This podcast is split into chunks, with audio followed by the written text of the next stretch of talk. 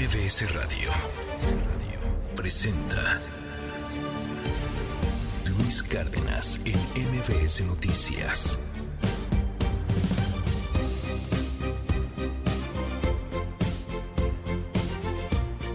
Son ya las seis de la mañana con seis minutos. Muy, pero muy buenos días a toditita la República Mexicana. Yo soy Luis Cárdenas y no sabe el privilegio, el gustazo que me da poderlo saludar en esta mañana ya de agosto. Hemos entrado al cuarto, al cual cuarto, al octavo, al doble, al octavo mes del año. Se nos fue como agua, ¿no? Hoy hay varias cosas interesantes. Es día de la Pachamama, por eso estamos escuchando esta rola. Es día de la tierra. Es día para pedirle permiso al sol, al aire, a la tierra, al mundo, al universo, de seguir aquí, de continuar, de caminar juntos. Pero al mismo tiempo, cosa muy curiosa, es día de la alegría, de la felicidad, de el sentirnos bien, no, no como monigotes permanentes, no, no como títeres que sonríen sin parar, sino simplemente de sentirnos alegres, contentos, satisfechos. Y cosa todavía más curiosa, hoy, en este primero de agosto, también es día de Spider-Man, del hombre araña. Muy buenos días, 1 de agosto 2023. Escuchamos Los vientos del alma de Mercedes Sosa. Esta es la primera emisión de MBS Noticias. También los de Morena están sufriendo las consecuencias de tener un gobierno que le da abrazos a los delincuentes, un gobierno que les acusa con su mamá. Que los operadores de Adán Augusto y de Ebrard hayan sido víctimas de la delincuencia demuestra lo que nosotros hemos dicho a lo largo de estos cuatro años. Esa estrategia fallida de abrazos, no balazos, está poniendo en riesgo la vida de los mexicanos. En todas las giras que hago, hablo con madres, con familiares de desaparecidos. Lo que no permitimos es que se utilicen estos casos tan lamentables, tristes, dolorosos, con propósitos politiqueros. Lo invitamos a que nos acompañe en la jornada de búsqueda, lo digo con todo respeto. Quizás sienta un poco lo que sentimos y cambie de parecer. Usted conoce la tierra, pero no lo que hay debajo de ella. Hoy la UNAM que no es ninguna autoridad sanitaria, quién de la UNAM, qué funcionario, con qué atribución, bajo qué criterio, con qué estudio, con qué análisis, que diga la UNAM qué estudios se han hecho sobre el daño que causa el uso del cubrebocas todas las figuras de negociación, como acabo de decir, quedan abiertas, como en todos los procesos. Pero poder aventurarse, decirte en este momento, sería irresponsable de mi parte. No lo descarto, pero tampoco te podría decir que sí. Hay que mirar a lo largo del proceso. Lo que sí te puedo afirmar en el día de hoy es que ella, en la audiencia de formulación de imputación, no aceptará los cargos.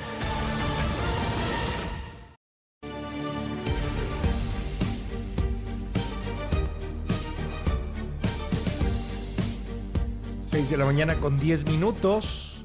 Hay mucha gente que está de vacaciones en estos momentos. Les mandamos un gran abrazo. Qué bueno que están descansando. Qué bueno que están recuperando energías. Mucha gente que sigue en el jale. Pues a darle, a darle que es mole de olla. Gracias por estar con nosotros en este primero de agosto del 2023. Muchísima información el día de hoy. El tema del México roto que simple y sencillamente no cesa. Ahora se lanza la oposición, y hay que decirlo, se lanza con razón, debido a que la violencia ya alcanzó a los operadores, tanto de Marcelo Ebrard como también de Adán Augusto López. Le tendré detalles más adelante. Además, le cuento todo el drama en torno a las buscadoras, a las mamás buscadoras en esta República Mexicana, que continúan la búsqueda de sus hijos y que le piden al presidente López Obrador que se una en una jornada de búsqueda. Siento decir esto, pero el presidente rara vez, rara vez habla de las buscadoras, rara vez habla del dolor que hay en este país por tantos desaparecidos, por tantos muertos, y lo hizo porque Xochil Gálvez se reunió con Ceci Flores, la mamá líder de los colectivos de buscadoras. Le molestó al presidente, perdóneme, le caló al presidente. Por eso lanzándose en contra de, de las buscadoras de alguna u otra forma, diciendo que no las usen para la politiquería, y las buscadoras le han respondido al presidente pidiéndole que asista a una jornada de búsqueda de personas, a estas jornadas que a veces comienzan muy, muy, muy de madrugada y empiezan a ir a parajes desolados, a terrenos baldíos, olvidados, algunas veces controlados por el crimen organizado, para llevar una palita, para llevar por ahí alguna escoba, al, algún, algún cepillo con el cual abrir la tierra y encontrar un pedacito de hueso que puede ser el del ser amado. Esperar meses, a veces años, a que ese pedacito de hueso encontrado en tiempo atrás sea verificado, validado y en dado caso confirmado o negado como el ser amado que están buscando. Es una lucha brutal la de las buscadoras. Son patéticos, mezquinos, bajos, ruines, los, en muchas ocasiones, vomitadores pagados, porque eso es lo que son, contra el dolor de este país, en donde dicen que las buscadoras tienen ese futuro y tienen ese presente lleno de dolor por culpa de, de, ellas mismas y que pierden total empatía porque ahora son gobierno, ahora son todopoderosos, antes eran oposición y ahí sí había mucha empatía. Este programa justamente con este adelanto, lo que le dijo Ceci Flores a López Obrador, al presidente de la República, pidiéndole que se una a una jornada de búsqueda, a él que le gusta despertar tan temprano, que vaya con ellas, que vaya a buscar a los desaparecidos. Y a lo mejor así se da cuenta el presidente, lo digo con mucho respeto, de todo lo que representan estos colectivos. Nora Bucio. La fundadora de las Madres Buscadoras de Sonora y México, Ceci Patricia Flores Armenta, le dijo al presidente Andrés Manuel López Obrador que si no quiere reunirse con las madres de las personas desaparecidas, entonces las acompañe a hacer una búsqueda en las fosas clandestinas para que comprenda la magnitud del problema y entienda que no se trata de politiquería. Si usted no nos quiere invitar, no nos quiere recibir, pues nosotras lo invitamos a que nos acompañe en la jornada de búsqueda, lo digo con todo respeto. Quizás sienta un poco lo que sentimos y cambie de parecer. Usted conoce la tierra, pero no lo que hay debajo de ella. Que a eso nos dedicamos nosotras, a escarbar y que brote de este país lo que muchos entierran y donde no hay nada digno. Así que no se preocupe, estoy segura, su investidura y con todo respeto y sin ofender, acompáñenos y verá que cambie de opinión. Si no es así, pues no lo volvemos a buscar. Los detalles más adelante. Uy, qué duro, qué fuerte tierra, pero no lo que hay debajo de ella. En este país repleto, burbujeante, que toma a borbollones las fosas clandestinas, los cadáveres, los muertos, el dolor. La integrante del colectivo, Luz de Esperanza, por cierto, fue detenida este sábado por la policía de San Pedro Tlaquepaque en Jalisco. De acuerdo con las autoridades, la mamá buscadora habría lanzado una cerveza a los trabajadores municipales, además de amenazarlos y agredirlos físicamente. Esta madre termina por ser detenida allá en Jalisco. Escuche esto. El sábado colocamos cédulas de búsqueda ahí en Tlaquepaque y ella fue una vez una vuelta en la noche, ahí a la zona del Parián, y nos mandó un audio como a la 1.20 que estaban retirando las cédulas de búsqueda. Y al parecer fue la, era la, directora de centro histórico, el compañero masculino, los que estaban quitando las cédulas. Ella trató de defender lo de las cédulas, que no las quitaran, y se dio un altercado ahí entre ellos. Detenida también esta mamá buscadora. Estaremos atentos a ver qué es lo que sucede con ella. Mientras tanto, las corcholatas, la política, la politiquería, los aspirantes y suspirantes de todos los días. Mario Delgado tuitea el día de ayer, el presidente de Morena. Gracias al compromiso de la y los aspirantes a la coordinación de la defensa de la 4T, estamos llevando a cabo un proceso en unidad aunque la neta es que no se siente tanta unidad. Hay patadas de la mesa importantes entre Marcelo Ebrard, Claudia Sheinbaum, Noroña pateando a todos, Adán Augusto López, al que le vale tres cacahuates este asunto de los límites de los gastos de campaña. Y hoy, de manera provocativa, de manera francamente disruptiva, la Central de Inteligencia Política, que dirige Ricardo Pérez, ha publicado datos que van a dar mucho de qué hablar. En Oráculos, la Central de Inteligencia Política publica el estudio ARMA, los aspirantes a Morena a la presidencia de la República, solamente que esta vez no deciden irse por la cantidad de menciones o de notas positivas, sino por algo que va a generar chispas. ¿Cuánto está gastando o gastaría si gastara el dinero. Claudia Sheinbaum, Marcelo Ebrard, Adán Augusto López o Gerardo Fernández Noroña o Manuel Velasco. Y aquí le van los datos que, están siendo publicados el día de hoy. Eh, apenas se ha enviado este boletín a las 5 de la mañana y tengo estos datos que, insisto, van a generar polémica. De acuerdo a el estudio ARMA, los aspirantes con mayor cobertura serían, en primer lugar, Claudia Sheinbaum. Si Sheinbaum hubiese, hubiese pagado por la cobertura que tiene hoy día, habría desembolsado 70, 70, 70 millones de pesos. Marcelo Ebrard, muy cerca, ¿eh? 60 millones de pesos. Adán Augusto López, con todo y espectaculares, habría gastado, si pagara por todo lo que se habla de él, 55 millones de pesos. Ricardo Monreal, 50 millones de pesos. Manuel Velasco, 22 millones de pesos. Y Gerardo Fernández Noroña, 16 millones. Le tendré detalles sobre este estudio que, insisto, es muy disruptivo, marca mucho el día de hoy y, y, que seguramente estará en las redes sociales en unos momentitos más generando polémica. Mientras tanto, ¿qué dice Marcelo Ebrard? Ayer, una vez que presenta su sistema de salud en México, se compromete a buscar un sistema que sea para todos y con atención de todas las especialidades.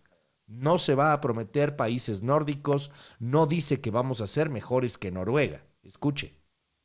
¿De qué se trata? Queremos y hemos trabajado intensamente estos años para construir un sistema universal de salud. Quiere decir que tengamos acceso todas y todos en nuestro país a servicios de salud de calidad, con atención humana y que tengamos todas las especialidades que necesita nuestro país. De eso se trata. ¿Qué sigue? ¿Adultos mayores? Sí. ¿Geriatría? Sí. ¿Primera infancia, infancia? Sí. Ya mencioné el enfoque de género. Bueno, pues amigas, amigos, esas deben ser las prioridades de todo el Sistema Nacional de Salud. Quiero decirles algo, sobre todo un mensaje, el mensaje de fondo. Si nos proponemos algo, lo logramos. Lo logramos en el COVID-19. Y México, si se propone sacar adelante su sistema universal de salud, lo vamos a hacer. Juntas, juntos, lo vamos a lograr. Baum decide irse por la estrategia de seguirle pegando a la oposición, llamarles conservadores, ultramontanos, que buscan recuperar los privilegios de las clases altas, etcétera. El discurso que usted y yo conocemos de Peapa. Se fue la derecha y llegaron los derechos. Con el inicio de la cuarta transformación, pensión universal a adultos mayores, becas Benito Juárez a todas las y los estudiantes de preparatorias públicas, becas estudiantes de escasos recursos, la escuela es nuestra, los jóvenes construyen futuro, se siembra vida y mucho más. Juntos apoyamos a personas con discapacidad. En la Ciudad de México, todas las niñas y niños de escuelas públicas reciben una beca mensual. Se construyeron siete preparatorias y dos universidades públicas para 40.000 estudiantes, desayunos calientes en las escuelas de colonias populares y apoyo con la beca Leona Vicario, entre otros. La derecha piensa en privilegios y mercancías, es decir, que el que tiene dinero pague y el que no que se amuele, porque dicen que es flojo. En la cuarta transformación construimos derechos sociales y protegemos derechos humanos. Ellos son el odio y la división social. Nuestro movimiento es honestidad, es resultados y es amor al pueblo. Bueno, pues cómoda se siente Claudia Sheinbaum mientras no haya público eh, en una pues eh, producción total y completamente cuidada de estas en las cuales se graba una, otra, otra, otra, otra, otra, otra y otra vez hasta que quede perfecto el trabajo y, bueno, pues pueda presumirse, difundirse en redes sociales, en medios de comunicación. Eh, ahí va el discurso de, Claudia Sheinbaum, muy cuidada, por cierto, en no dar propuestas, en tratar de mantenerse en el mismo eje, en no arriesgar. así la hemos visto y así la seguiremos viendo probablemente. Sheinbaum, centrada, no arriesga, sigue en la misma línea. Ebrard, bueno, pues por otro lado, ayer con este asunto del plan de salud, eh, llegando a la rayita de si viola o no viola la ley por el asunto de promover y por el asunto de dar propuestas y de invitar al debate nacional. Interesante, a ver qué sucede para eh, principios de septiembre. El 6 de septiembre ya tendremos finalmente el ganador o la ganadora de esta encuesta. Encuesta, por cierto, hay que decirlo, sui generis, muy al estilo de la 4T. Una encuesta que para muchos sigue siendo una encuesta, más bien un dedazo disfrazado de encuesta.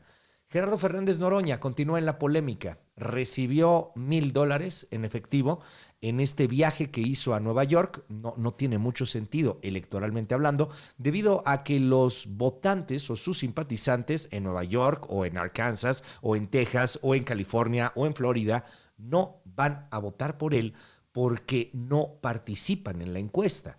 Morena, la 4T, decidió excluir a los migrantes y también lo hizo la oposición. Bueno, pues como recibió estos mil dólares en efectivo, él justifica, como le gusta a la 4T justificar los sobres amarillos, que la gente le da dinero porque cree en él. Que la gente le da dinero de su bolsa, con todo el esfuerzo que le cuesta a la gente ganarse un centavo es muy impresionante. Se me acercan como si fuera policía de tránsito, aquel billete dobladito. Me dicen, no, no, no, espérate, cabrón, no, no me des. Qué bonito. Qué bueno que lo confundan con policía de tránsito. Supongo que eso es bueno o malo. ¿Está bien que la gente le dé dinero a los políticos? Momentos surreales en la política mexicana. Por otro lado, también Oroña dijo ayer que no declinará a favor de ninguna otra corcholata de Morena ni de partidos aliados. Aseguró que él va a ganar el proceso interno. Pero ¿qué está pasando con la oposición? Ayer Xochil Gálvez se fue a la Fiscalía General de la República y dijo, estoy a disposición, ¿eh? Si me quieren arrestar, arréstenme. Si me están investigando, denme acceso a la carpeta de investigación. El problema es que, como cualquier otro ciudadano, Xochil Gálvez, si la están investigando, no tiene acceso a esa carpeta de investigación. Si a usted lo investigan, no tendrá acceso a esa carpeta. Hasta que le caiga la voladora, así de plano, hasta que el payaso tenga la dignidad de cargarlo, se dará cuenta del tamaño del problema. René Cruz, danos un adelanto. Luis, buenos días. La aspirante presidencial del Frente Amplio por México, Xochil Gálvez, acudió a la FGR para solicitar que se le dé acceso a la carpeta de investigación que se inició tras la denuncia que se presentó en su contra. La senadora por el PAN pidió al presidente Andrés Manuel López Obrador no hacerse la víctima y ponerse a trabajar. Respecto al homicidio del promotor de Marcelo Ebrard, la exdelegada de Miguel Hidalgo dijo que este crimen da cuenta que los militantes de Morena también son víctimas de la política de abrazos y no balazos. Luis, más adelante los detalles de la información. Bueno, antes de irnos a lo que está pasando en el planeta, déjeme contarle también algunas otras cosas que pasan aquí en nuestro país. Continúa la polémica por los libros de texto gratuitos pero ahora ya no viene por los papás, ya no viene por la SEP, ya no viene por el presidente, viene por la Coordinadora Nacional de Trabajadores de la Educación. Bueno, total que estos libros han logrado poner a todos en su contra. Y, eso no es sencillo. Eso no es sencillo en un, en un gobierno y en un México socialmente tan polarizado. No es una cosa fácil que tengas a tanta gente en contra. Ahora también la gente, evidentemente, con su mochada incluida, que no les fue otorgada, pues se lanzan en contra de los libros de texto. Dicen que a ellos no los consultaron, que no les preguntaron. Y bueno, pues además denunció que las autoridades nunca generaron los espacios para la revisión de estos nuevos libros de texto. En conferencia de prensa, Pedro Hernández, dirigente de la sección 9, dijo esto. Pensamos que este debate debe de ser fundamentado, debe de ser en términos pedagógicos, no solo ideológicos y políticos. Por supuesto que siempre cada gobierno tiene una posición ideológica, política. En educación decimos que no es ajeno. Sin embargo, los maestros necesitamos tener el conocimiento claro de estos libros, lo que implica los cambios metodológicos en lo que está pasando en el planeta. Primero, que el lunes se dio a conocer que Daisuris Vázquez, la ex esposa de Nicolás Petro Burgos, el hijo del presidente de Colombia, Gustavo Petro, que está detenida, se va a declarar inocente en la audiencia de imputación que se efectúa hoy en el búnker de la Fiscalía General de la Nación. En entrevista con el medio Noticias Caracol, el abogado de Daisuris Vázquez dijo que su cliente quedó sorprendida con la detención. Ella fue la que denunció. Y sí, hay muchas dudas eh, del, por qué está detenida la mujer que denuncia, eh, probablemente pues por haber estado implicada y por haber dicho que pues recibió dinero su esposo en ese momento, pero ella era parte de, esa pareja, ¿no? ella, ella era parte de ese matrimonio, así que bueno, pues también podría estar implicada en lo mismo que ella denunció.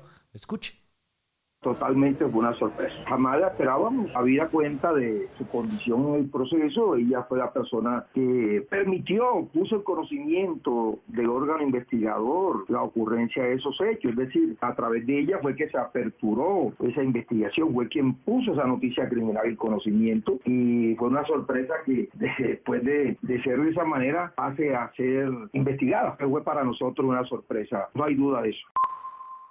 Todas las figuras de negociación, como acabo de decir, quedan abiertas, como en todos los procesos, pero poder aventurarte, decirte en este momento, sería irresponsable de mi parte. No lo descarto, pero tampoco te podría decir que sí. Hay que mirar a lo largo del proceso. Lo que sí te puedo afirmar en el día de hoy es que ella, en la audiencia de formulación de imputación, no aceptará los cargos.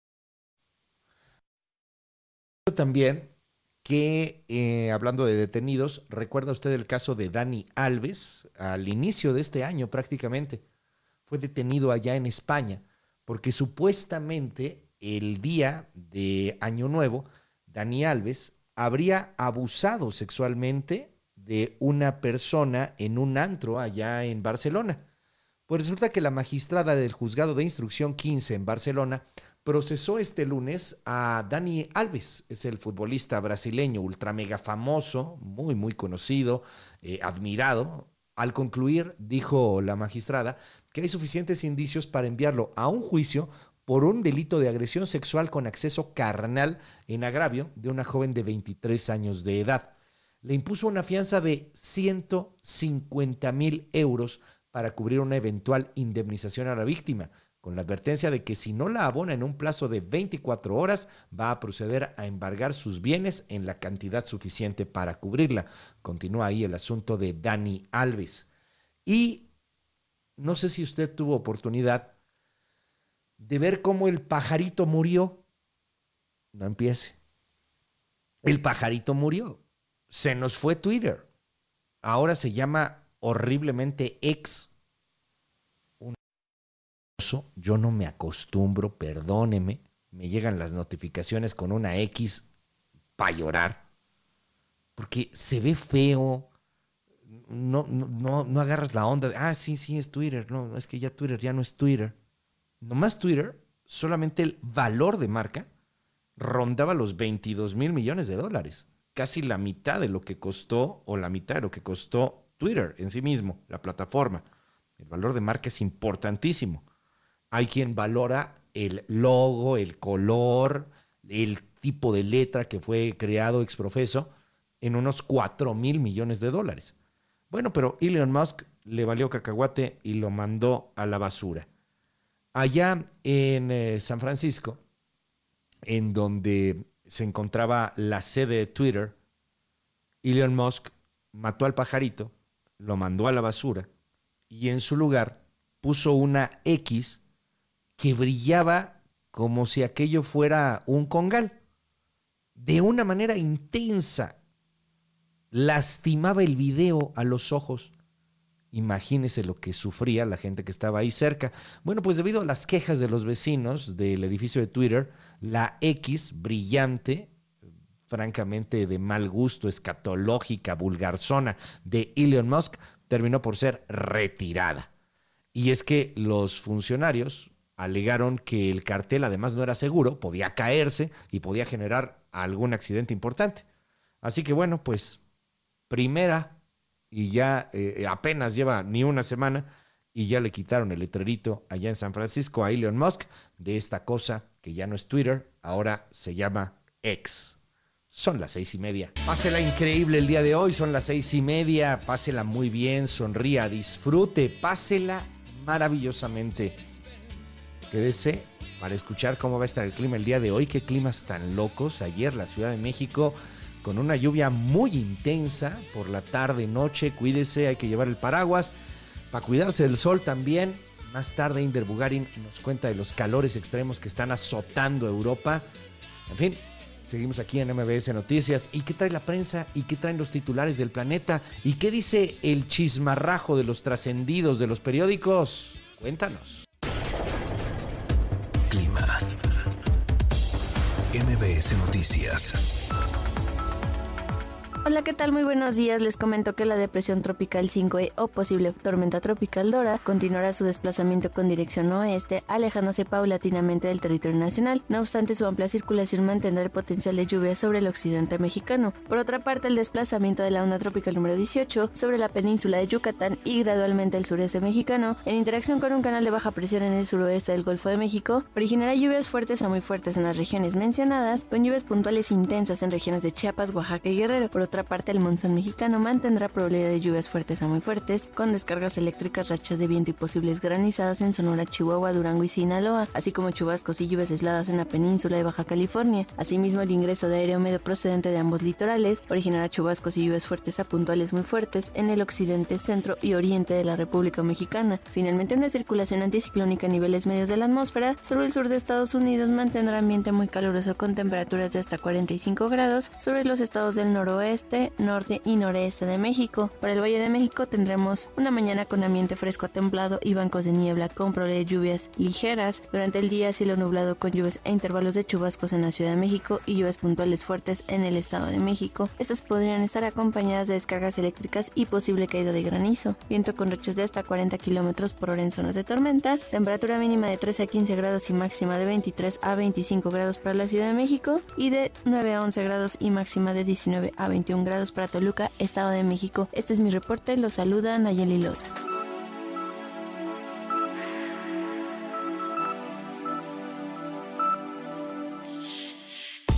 MBS Noticias con Luis Cárdenas. Indicadores financieros.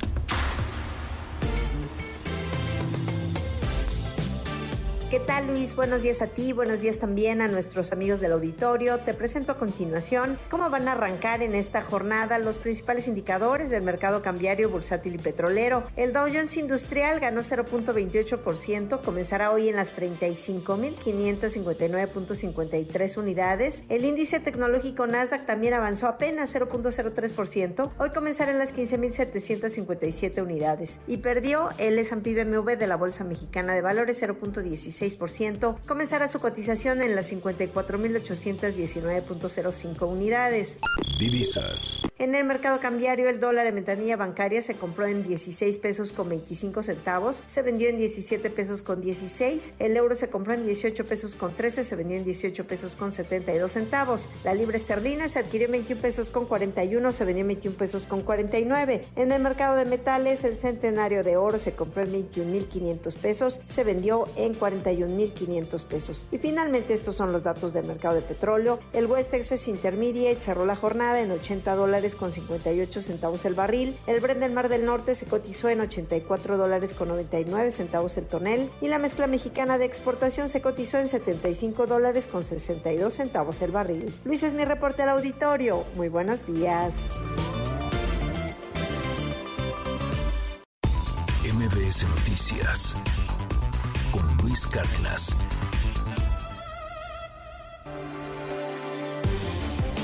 Primeras planas. El Universal. Proliferan los colectivos de buscadoras. Hay 234 en el país. Aseguran que las autoridades los han abandonado en la tarea de encontrar a sus desaparecidos. Veracruz y Baja California encabezan la cifra de agrupaciones. Milenio. Caso Narvarte, hijo de Ministerio Público, estuvo en la matanza y regresó al lugar. Rastreos telefónicos obtenidos por familias de las víctimas ubican el número de Alejandro N., familiar del agente García Saldaña, en la escena del crimen. Godoy niega que el servidor trabaje en el caso. Reforma. Indagan atentado, ejecutan a testigo, interceptan camioneta de operador de Ebrard y le disparan. Revela AMLO que criminales fueron por chofer de taxi que vio ataque. Excelsior. Se consolida crecimiento económico. Estimación oportuna del INEGI. El PIB aumentó 3.6% anual en el segundo trimestre del año, con lo que suma nueve trimestres consecutivos al alza. Animal político. Juez da 24 horas a la SEP para detener la elaboración de nuevos libros de texto. La jornada. Crisis migratoria sin precedente en frontera de Panamá y Colombia. Este año, más de 248 mil personas han atravesado el Darién. El financiero. Creció PIB 3.6% anual en el primer semestre. Destacan analistas ritmo consistente con una economía fuerte y resiliente a riesgos externos. El economista. PIB creció 0.9% en el segundo trimestre. Afianza expectativas para economía en 2023. Industria y servicios, los motores en el periodo. Reporte Índigo. Iglesias vacías, sin sacerdotes ni feligreses. Padres de diversas congregaciones en el país se ven forzados a doblar turnos y a atender más un templo ante la escasez de vocación sacerdotal entre los mexicanos, problema al que ahora se suman las amenazas y hostigamiento por parte de diversos grupos de poder debido al impacto social que tienen. El Sol de México. Recibe la SEP ultimátum por libros de texto. Una juez ordena frenar distribución. La juzgadora dio una suspensión definitiva a la Unión Nacional de Padres de Familia. La prensa. La alcanzó la muerte. Heréndira salió a trabajar en su moto y fue embestida. Un ministerio público obligó a su esposo a firmar la versión de que ella derrapó o no le entregaría el cuerpo. Hoy reclama justicia. La crónica. Jueza da 24 horas a la SEP para revisión de libros de texto gratuitos. Notifica que la Secretaría fue omisa en cumplir con el amparo otorgado en mayo que frenaba su impresión y distribución. MBS Noticias con Luis Cárdenas.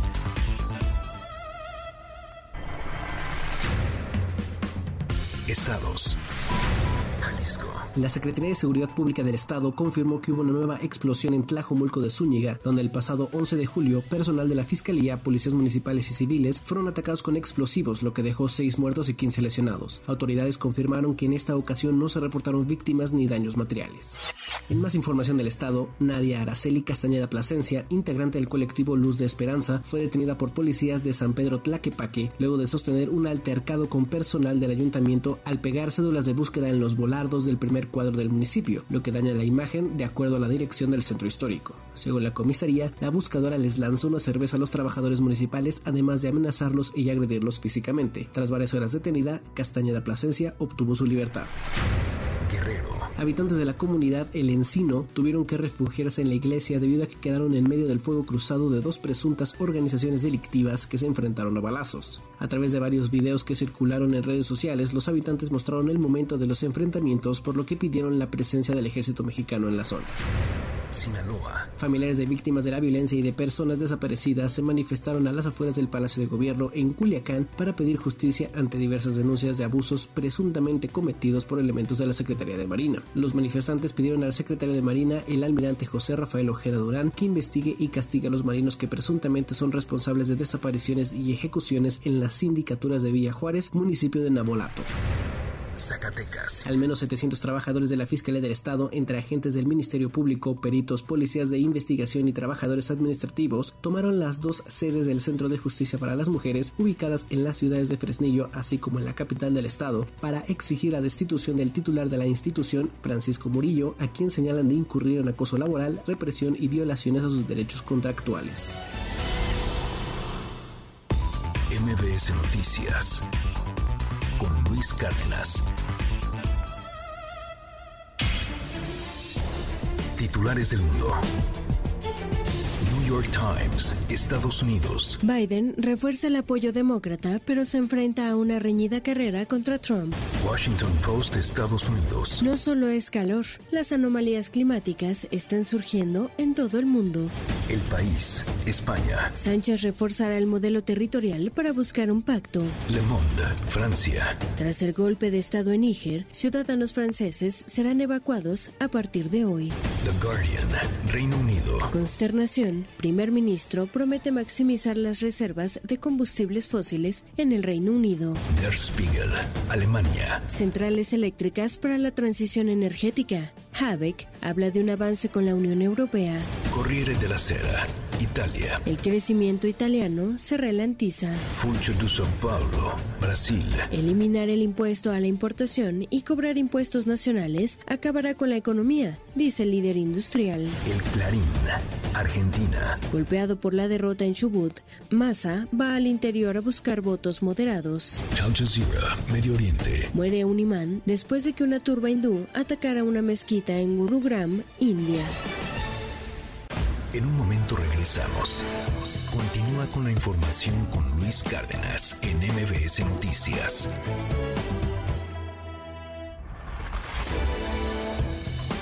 Ya estamos de regreso. MBS Noticias con Luis Cárdenas. Continuamos. Trascendió en la prensa. Reforma, Templo Mayor. Un auténtico dilema existencial tienen Dante Delgado y Movimiento Ciudadano frente a la elección presidencial de 2024. ¿Ser esquiroles o ser irrelevantes? Y es que mientras que a Xochitl Gálvez le recetan violación del secreto fiscal, acciones judiciales y ataques recurrentes en la mañanera, en contraparte los emesistas Samuel García y Luis Donaldo Colosio solo reciben buenas vibras y palabras amables por parte de Andrés Manuel López Obrador. Es decir, los dos gallos de Dante son de los opositores mejor tratados por un presidente que destaca mucho más por sus insultos que por sus cortesías con quienes piensan distinto que él. Si Dante Delgado sigue con la idea de que Movimiento Ciudadano vaya con su propio candidato, corre el riesgo de quedarse así, sin ciudadanos, sin votos y sin un futuro muy claro para una joven generación de políticos muy talentosos. Alguien debería recordarle al jefe de Movimiento Ciudadano que para lograr su sueño de ganar la presidencia en el lejano 2030, primero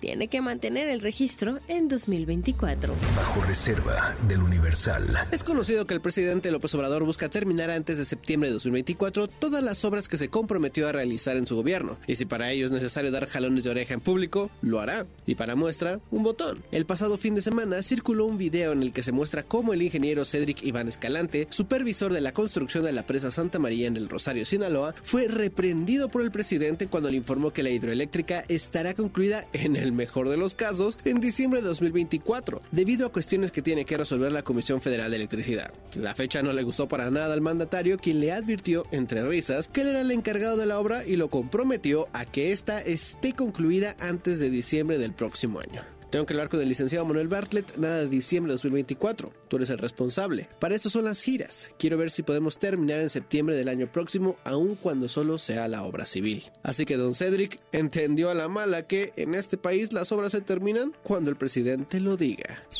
Confidencial, el financiero. La situación de las madres buscadoras ya se está atendiendo y lo demás es politiquería y publicidad, reiteró ayer el presidente López Obrador. La respuesta vino de una de las madres, Ceci Flores, quien en un video sostuvo que las madres buscadoras que pedimos una reunión con usted no tienen nada que ver con politiquería ni publicidad. Le juro que lo último que queremos es que se use la ausencia de nuestros hijos para fines poco dignos. Le reprochó que al hacer esas acusaciones se siente una especie de apatía e insensibilidad. Con respeto a su investidura, le planteó que si no las quiere recibir, lo invita a que las acompañe a una jornada de búsqueda y así quizá cambie de parecer y pueda distinguir entre desesperación y politiquería. Trascendió de milenio. Que el equipo de Marcelo Ebrard entregó al Consejo Nacional de Morena, que preside el gobernador de Sonora, Alfonso Durazo, diversos documentos sobre una presunta guerra sucia contra el exsecretario de Relaciones Exteriores y su esposa, Rosalinda Bueso, orquestada por integrantes del propio movimiento en la cual supuestamente se han invertido millones de pesos. El documento ya es analizado también por la dirigencia nacional de Morena. Rosones de la razón. ¿Cómo estarán los tiempos y las agendas? Nos hacen ver que ayer fue el programa universitario de investigación sobre riesgos epidemiológicos de la UNAM el que salió a alertar sobre los cambios en el comportamiento de COVID-19, específicamente respecto al número de casos y la positividad de las pruebas de diagnóstico. Y en ese sentido, recomendar, por ejemplo, el uso de cubrebocas en espacios cerrados. Y lo de los tiempos y las agendas viene a cuento, porque quien fuera el zar de la pandemia, Hugo López Gatel, ayer apareció en un video en las benditas redes, y no para hablar de COVID, sino para invitar a contribuir en el componente de salud del proyecto de Nación 2024-2030, porque se le escucha decir en el material difundido por el Consejo Nacional de Morena, la transformación de la vida pública de nuestro país debe continuar. Uf. Pepe Grillo de Crónica. El proyecto de los libros de texto gratuitos es uno de los logros irrebatibles del Estado mexicano postrevolucionario. Muchas generaciones han recibido sus beneficios. Maestros, padres de familia y alumnos lo consideran un patrimonio que debe cuidarse. Por eso es justo poner los reflectores en los libros, cuya nueva generación ha resultado controvertida. Berta Hernández hizo notar en Crónica que más allá de la polémica sobre si son precarios, faltos de estructura o insuficientes, la nueva generación de libros levantó una oleada de inconformidad por la opacidad en el proceso de elaboración, producción y distribución. No es cosa menor que la producción, impresión y distribución de los libros de texto gratuitos se haya efectuado por la autoridad en total opacidad y al margen de la norma educativa. El gobierno se salta a las trancas que el mismo gobierno puso. Rayuela de la jornada. ¿Con cuánta frecuencia el sueño americano se convierte en pesadilla? En un momento regresamos. Continúa con la información con Luis Cárdenas en MBS Noticias.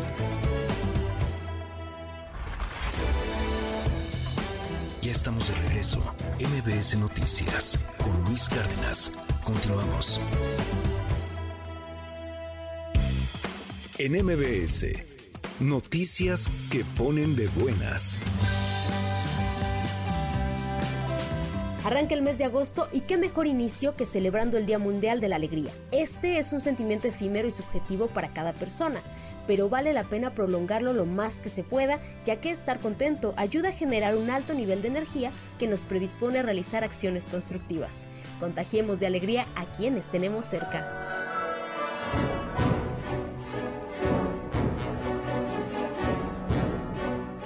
Orquesta Sinfónica Infantil de México se encuentra de manteles largos para celebrar sus 21 años de trayectoria con una gira que inicia este martes y terminará el próximo domingo 6 de agosto. Los 127 instrumentistas procedentes de 26 entidades del país interpretarán obras clásicas como la Obertura de Rienzi de Wagner, la Marcha Eslava de Tchaikovsky, El Cazador Maldito de César Frank y Arrecife de Gina Enríquez, entre otros. Las presentaciones de este gran semillero de talentos serán en Hidalgo, Tlaxcala, Puebla, Guerrero, Morelos y culminarán en la Ciudad de México.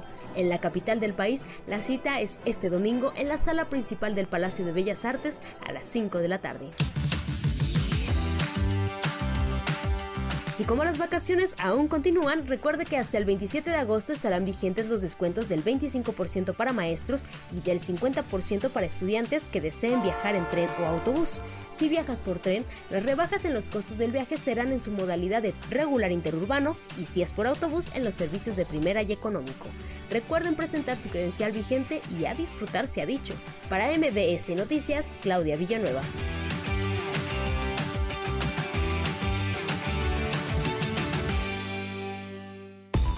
MBS Noticias con Luis Cárdenas.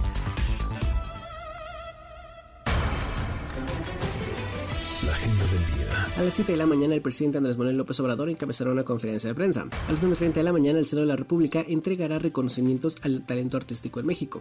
A las 11 de la mañana iniciará la sesión plenaria de la Comisión Permanente del Congreso de la Unión. A las 17 horas se llevará a cabo la reunión de la segunda comisión de la permanente. A las 9.30 de la mañana, Gerardo Fernández Noroña realizará una gira de trabajo en Coahuila. A las 11 de la mañana, Dan Augusto López llevará a cabo una gira de trabajo por Chiapas. A las 11 de la mañana, Ricardo Monreal hará una gira de trabajo por Guerrero. A las 11.20 de la mañana, Xochitl Galvez realizará una gira por Guanajuato. A las 12.35 horas, Marcelo Ebrard iniciará una gira de trabajo por San Luis Potosí. A las 16 horas, Claudia Sheinbaum encabezará una asamblea informativa en Xochimilco y más tarde ofrecerá otra en Iztapalapa. En Bogotá, la Fiscalía colombiana llevará a cabo la audiencia de imputación de cargos contra Nicolás Petro, hijo del presidente Gustavo Petro, y contra su ex esposa, Dai Vázquez, investigados por el posible delito de lavado de dinero. Hoy, Chile entregará a Perú la presidencia pro tempore de la Alianza del Pacífico, y en Panamá dará inicio el juicio contra 36 personas, entre ellos los expresidentes Ricardo Martinelli y Juan Carlos Varela, además de exministros y empresarios por el caso de los sobornos de Odebrecht. Ya estamos de regreso. MBS Noticias con Luis Cárdenas. Continuamos.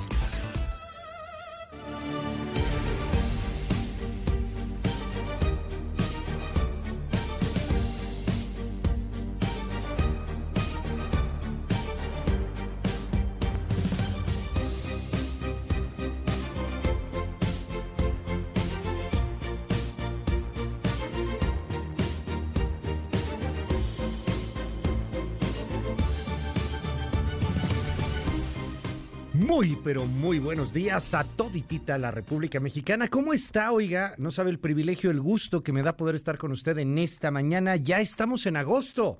Es el primero de agosto, el octavo mes del año. Prácticamente el año se nos ha ido como agua, como arena entre las manos. ¿Cómo se la pasa? ¿Está de vacaciones? ¿Está trabajando? Escríbame por favor al 5571-131337. Va de nuevo 5571-131337. WhatsApp abierto absolutamente para todo nuestro auditorio. Oiga, eh, el día de hoy, como todos los días, tenemos un programazo. A ver, vamos a platicar más adelante sobre la corrupción que se está generando en México y cómo aquí no pasa nada, nadie termina en la cárcel, comparándonos un poquito con Colombia. El día de hoy les van a dictar lo que diríamos aquí presión preventiva oficiosa, tanto al hijo de Nicolás Petro como a su esposa, Dey Vázquez. ¿Y, por qué a la esposa? ¿Y qué está ganando el fiscal? ¿Y para qué sirve un fiscal autónomo? ¿Y, cómo está el Estado de Derecho en el mundo en comparación con México? Vamos a platicar de eso más tarde aquí en MBS Noticias. Es un tema interesante. No es una afán nada más de estarnos comparando porque sí, creo que vale la pena ver lo que sucede en el mundo y echarnos un ojo a lo que pasa aquí en nuestro país. Más tarde, además, platicaremos qué onda con el Infonavit. ¿Tiene usted Infonavit? ¿Tiene casa en el Infonavit o está pagando una casa en el Infonavit? ¿Quiere pagar una casa en el Infonavit? Bueno, hay un librazo, What the Fuck o WTF con el Infonavit. Hablaremos con su autora aquí en MBS Noticias a eso de las 9 de la mañana y además usted va a platicar con ella, se vale preguntar de todo aquí en este programa. Además, eh, hoy es eh, martes de síncopa con Luigi Durán, Euphoric de Georgia. Está buenísima la cápsula en torno a los colores de la libertad, la aventura y el amor. Y bueno, muchísimo, muchísimo más como siempre. Hola a la tele. Estamos en el 6.4, tele abierta en varios estados de la República. Hola también a la forma millennial, mbsnoticias.com. Tuning Radio, Simple Radio, Daily Motion, Facebook Live y todas esas cosas estamos en la app de MBS TV, la que usted tiene que bajar para tener todo, todo, información, infografías, todo, absolutamente todo, menos fake news. Es así, perdóneme, pero hay que buscarlas por otro lado. Fake news no le vengo manejando, búsquelas, pues ahí donde se le ocurra, pero aquí en MBS, la neta, en tiempo real, te enteras de todo. Visita la página mbsnoticias.com. Hola a todos en la radio. Estamos en EXA, en la mejor, en FM Globo, bañando el territorio entero. Yo soy Luis Cárdenas. Y todos los días te lo digo neta, neta, neta, con el corazón en la mano. Es un privilegio, es un gustazo estar contigo un ratito cada mañana. Gracias por esta increíble, formidable oportunidad. Te lo juro, nos haces la vida. Muchas, muchas, muchas gracias. La 77.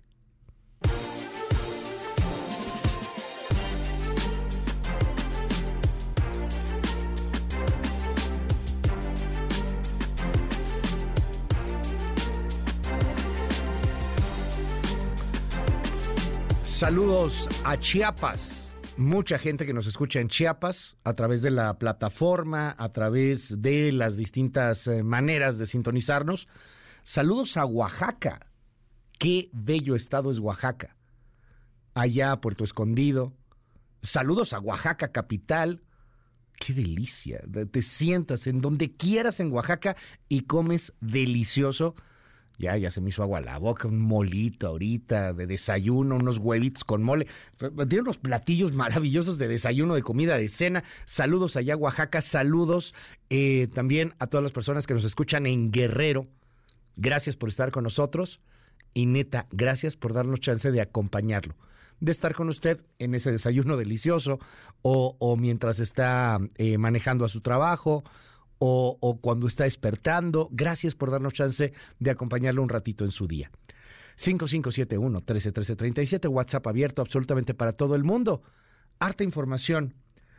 Comienzo diciéndole a usted que la Universidad Nacional Autónoma de México está recomendando el uso del cubrebocas ante el incremento de casos de COVID-19. Obviamente hay corcholatas que ya se pusieron en contra de esto.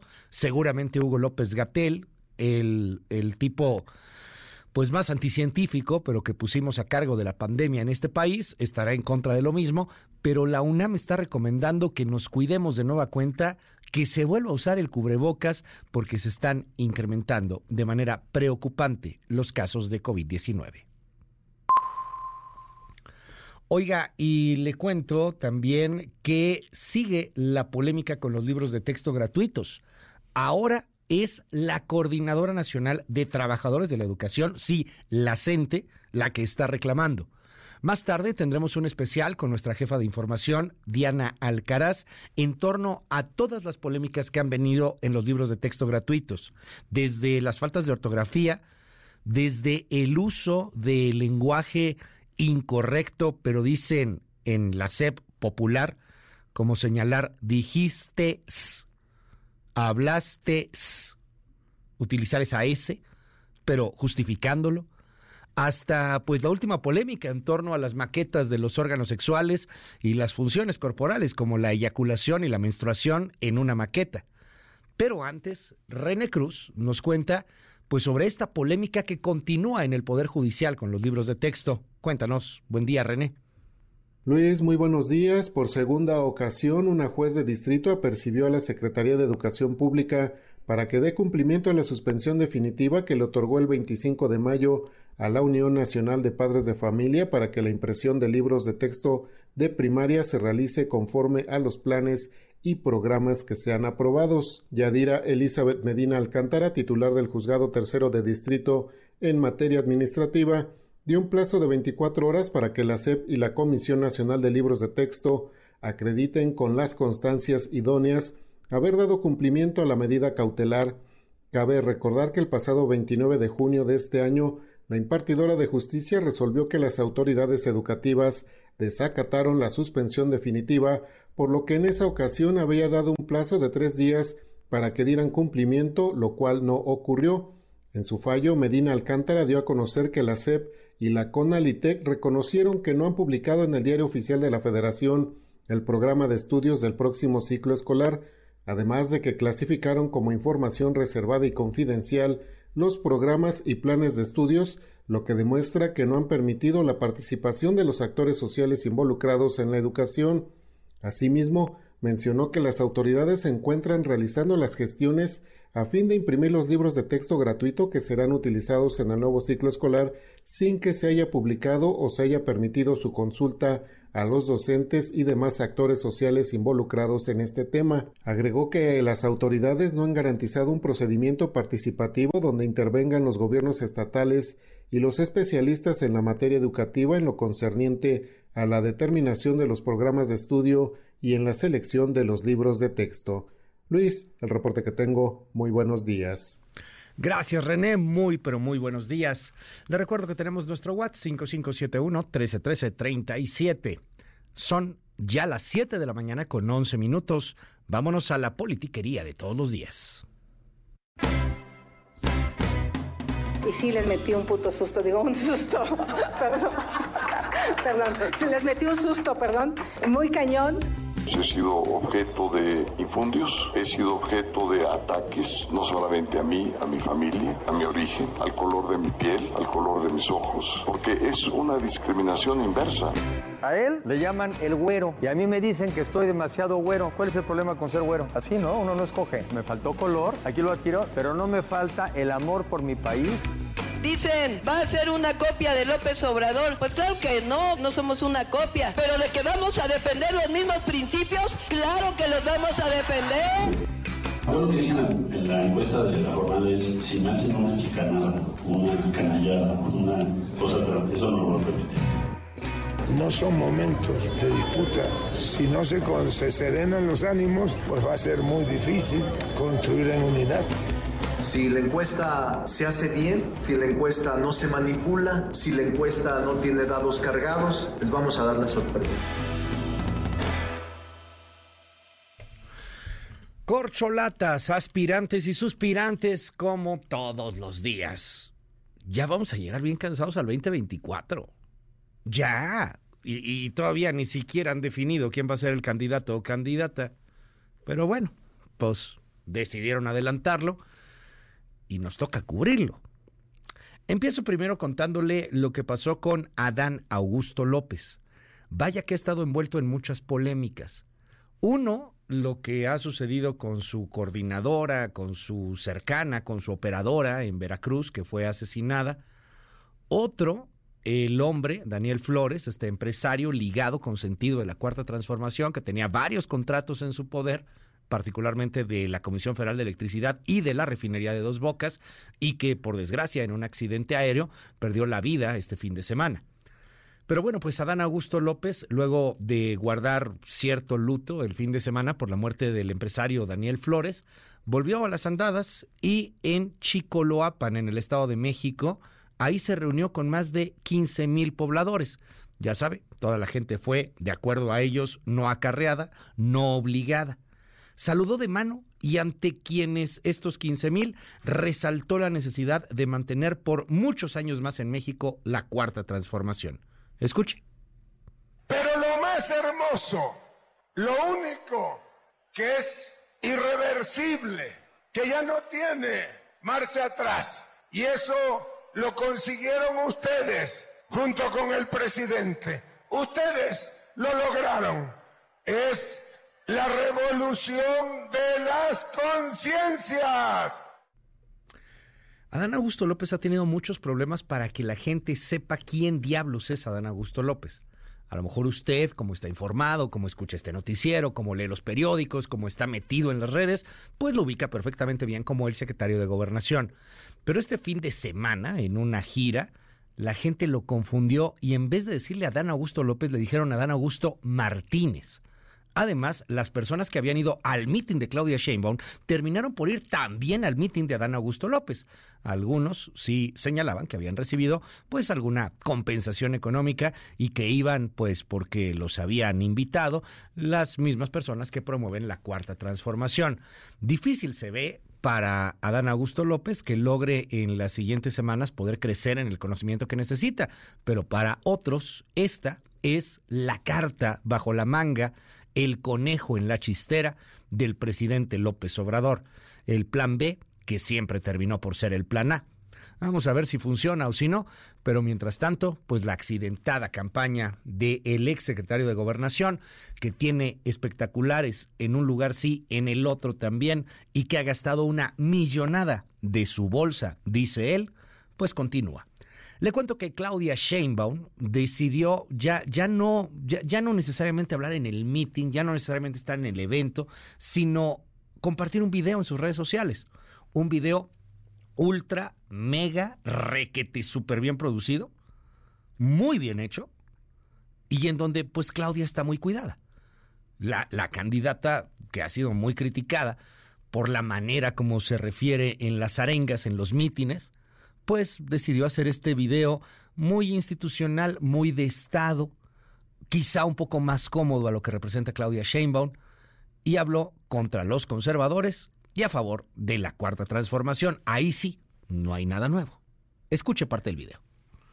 Se fue la derecha y llegaron los derechos. Con el inicio de la cuarta transformación, pensión universal a adultos mayores, becas Benito Juárez a todas las y los estudiantes de preparatorias públicas, becas estudiantes de escasos recursos, la escuela es nuestra, los jóvenes construyen futuro, se siembra vida y mucho más. Juntos apoyamos a personas con discapacidad. En la Ciudad de México, todas las niñas y niños de escuelas públicas reciben una beca mensual. Se construyeron siete preparatorias y dos universidades públicas para 40.000 estudiantes, desayunos calientes en las escuelas de colonias populares y apoyo con la beca Leona Vicario, entre otros.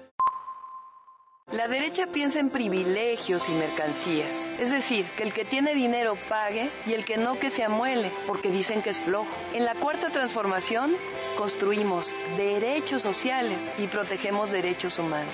Ellos son el odio y la división social. Nuestro movimiento es honestidad, es resultados y es amor al pueblo.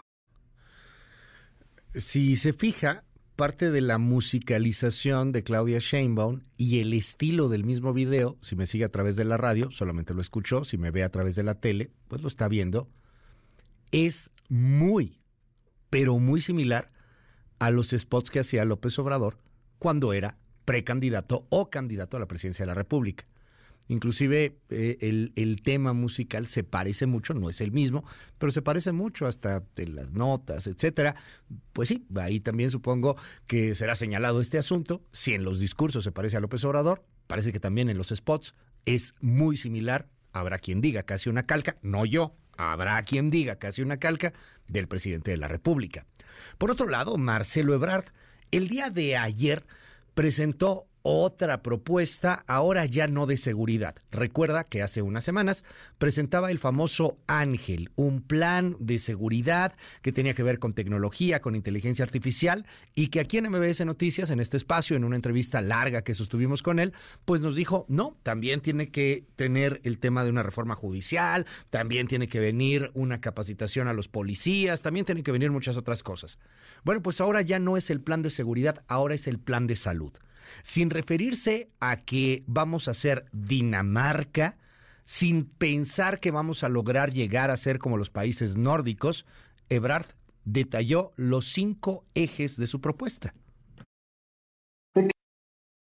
y hemos trabajado intensamente estos años para construir un sistema universal de salud. Quiere decir que tengamos acceso todas y todos en nuestro país a servicios de salud de calidad, con atención humana y que tengamos todas las especialidades que necesita nuestro país. De eso se trata. ¿Qué sigue? ¿Adultos mayores? Sí. ¿Geriatría? Sí. ¿Primera infancia, infancia? Sí. Ya mencioné el enfoque de género. Bueno, pues amigas, amigos, esas deben ser las prioridades de todo el Sistema Nacional de Salud. Quiero decirles algo, sobre todo un mensaje, el mensaje de fondo. Si nos proponemos algo, lo logramos. Lo logramos en el COVID-19. Y México, si se propone sacar adelante su Sistema Universal de Salud, lo vamos a hacer. Juntas, juntos, lo vamos a lograr. Bueno, ¿cuáles son estos cinco ejes que propone Ebrard? Primero, cobertura universal darle asistencia en salud a todos, en especial a 37 millones que no cuentan hoy día con este seguro social o con la posibilidad de que si te enfermas pase algo. Después la prevención, destinar más recursos para combatir enfermedades crónicas, el uso de tecnología, el medicamento que se ha hecho en México. Bueno, para eso habría que levantarle el veto a varias de las farmacéuticas. Teníamos unas de las mejores industrias farmacéuticas en el planeta. En el planeta.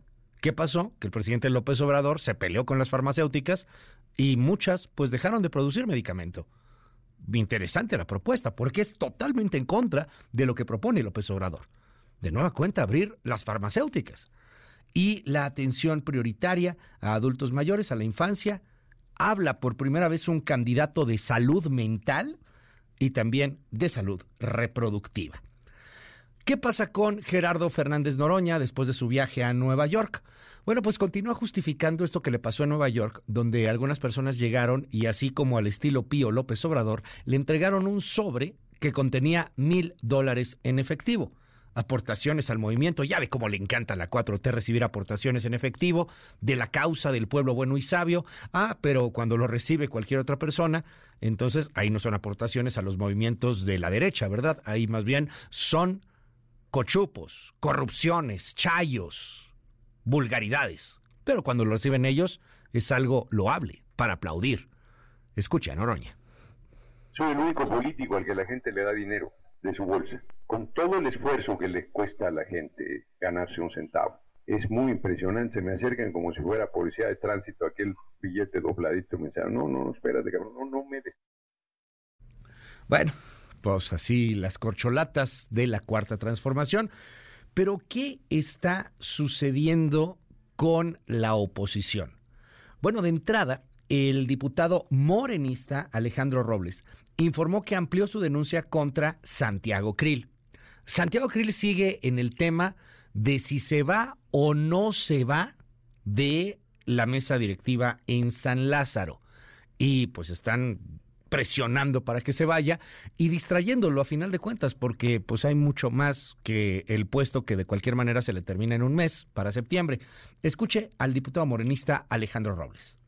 Queremos hacerle saber a Santiago Krill que no lo queremos ver en el Pleno ostentándose como presidente de la Cámara. Pero Santiago Krill estaba condicionando a que sí se va a separar de la presidencia hasta en tanto reúna sus firmas. Es decir, está confesando que efectivamente quiere utilizar esta Cámara para posicionarse en este proceso interno de Va por México y a nosotros nos parece por qué habremos de aceptar que Santiago Krill mantenga el Congreso como la trinchera.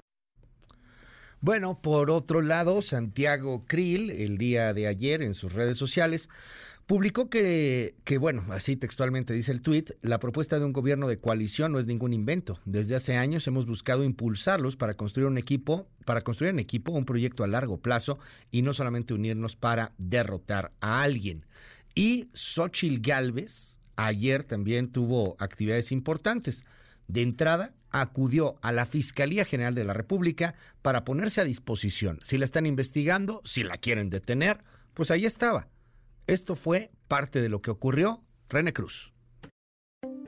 Luis, buenos días. La aspirante presidencial del Frente Amplio por México, Xochil Gálvez Ruiz, acudió a la Fiscalía General de la República para solicitar acceso a la carpeta de investigación que se inició tras la denuncia que presentaron en su contra por presuntos actos de corrupción. En entrevista, la también senadora por el PAN dijo sentirse tranquila, pues a ella no le van a encontrar una casa gris en Houston además de que todos sus contratos están en orden, lo mismo que sus declaraciones fiscales por lo que le pidió al presidente Andrés Manuel López Obrador no hacerse la víctima y ponerse a trabajar. Nunca voy a insultar al presidente. La verdad es que no. El presidente merece mi respeto, pero que no se pase de lanza, porque pues eso de que sea el jefe de campaña de sus corcholatas y, ahora de otras que también quiere, este, se ve que a la que le tiene miedo es a su servidora. Entonces, pues aquí estoy, voy a la fiscalía para que me ponga a disposición de ellos y que le entren a checar hasta el último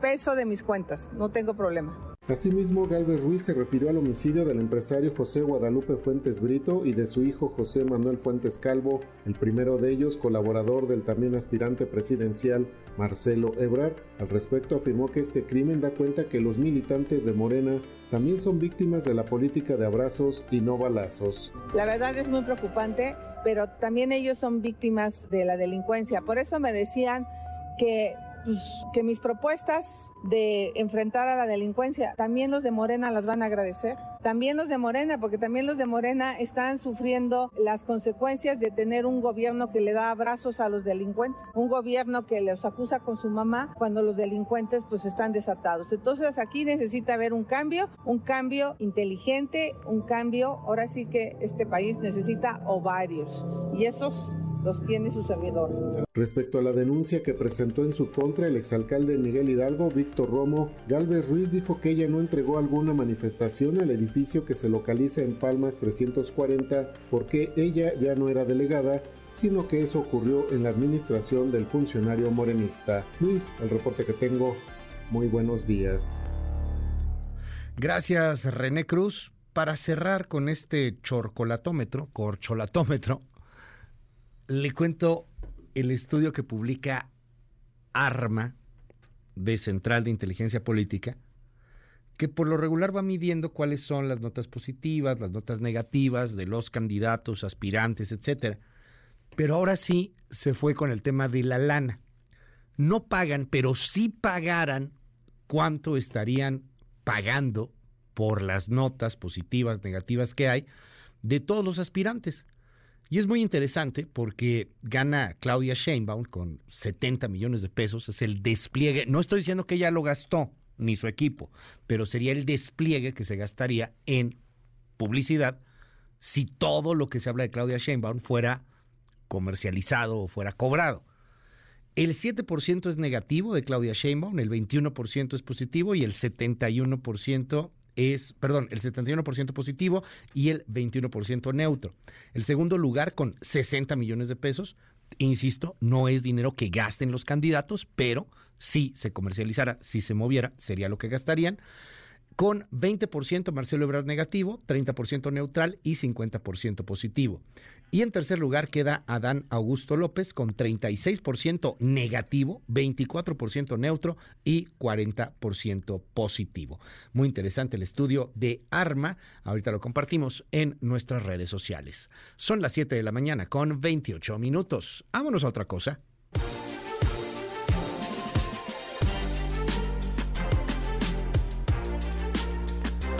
Más tarde platicamos del México rojo de todos los días de esto que ocurrió eh, aquí en la Ciudad de México eh, fue, fortísimo, ¿eh? El, el, los asesinatos que, se dieron, algunas cosas que pasaron aquí en, en la Ciudad de México y en otros estados de la República. Ayer, día normal en el país, en el México Roto, fueron asesinadas 82 personas.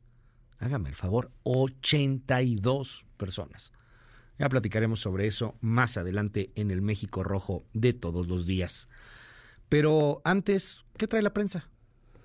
Intelite reporta la cobertura mediática de los temas del día. 1.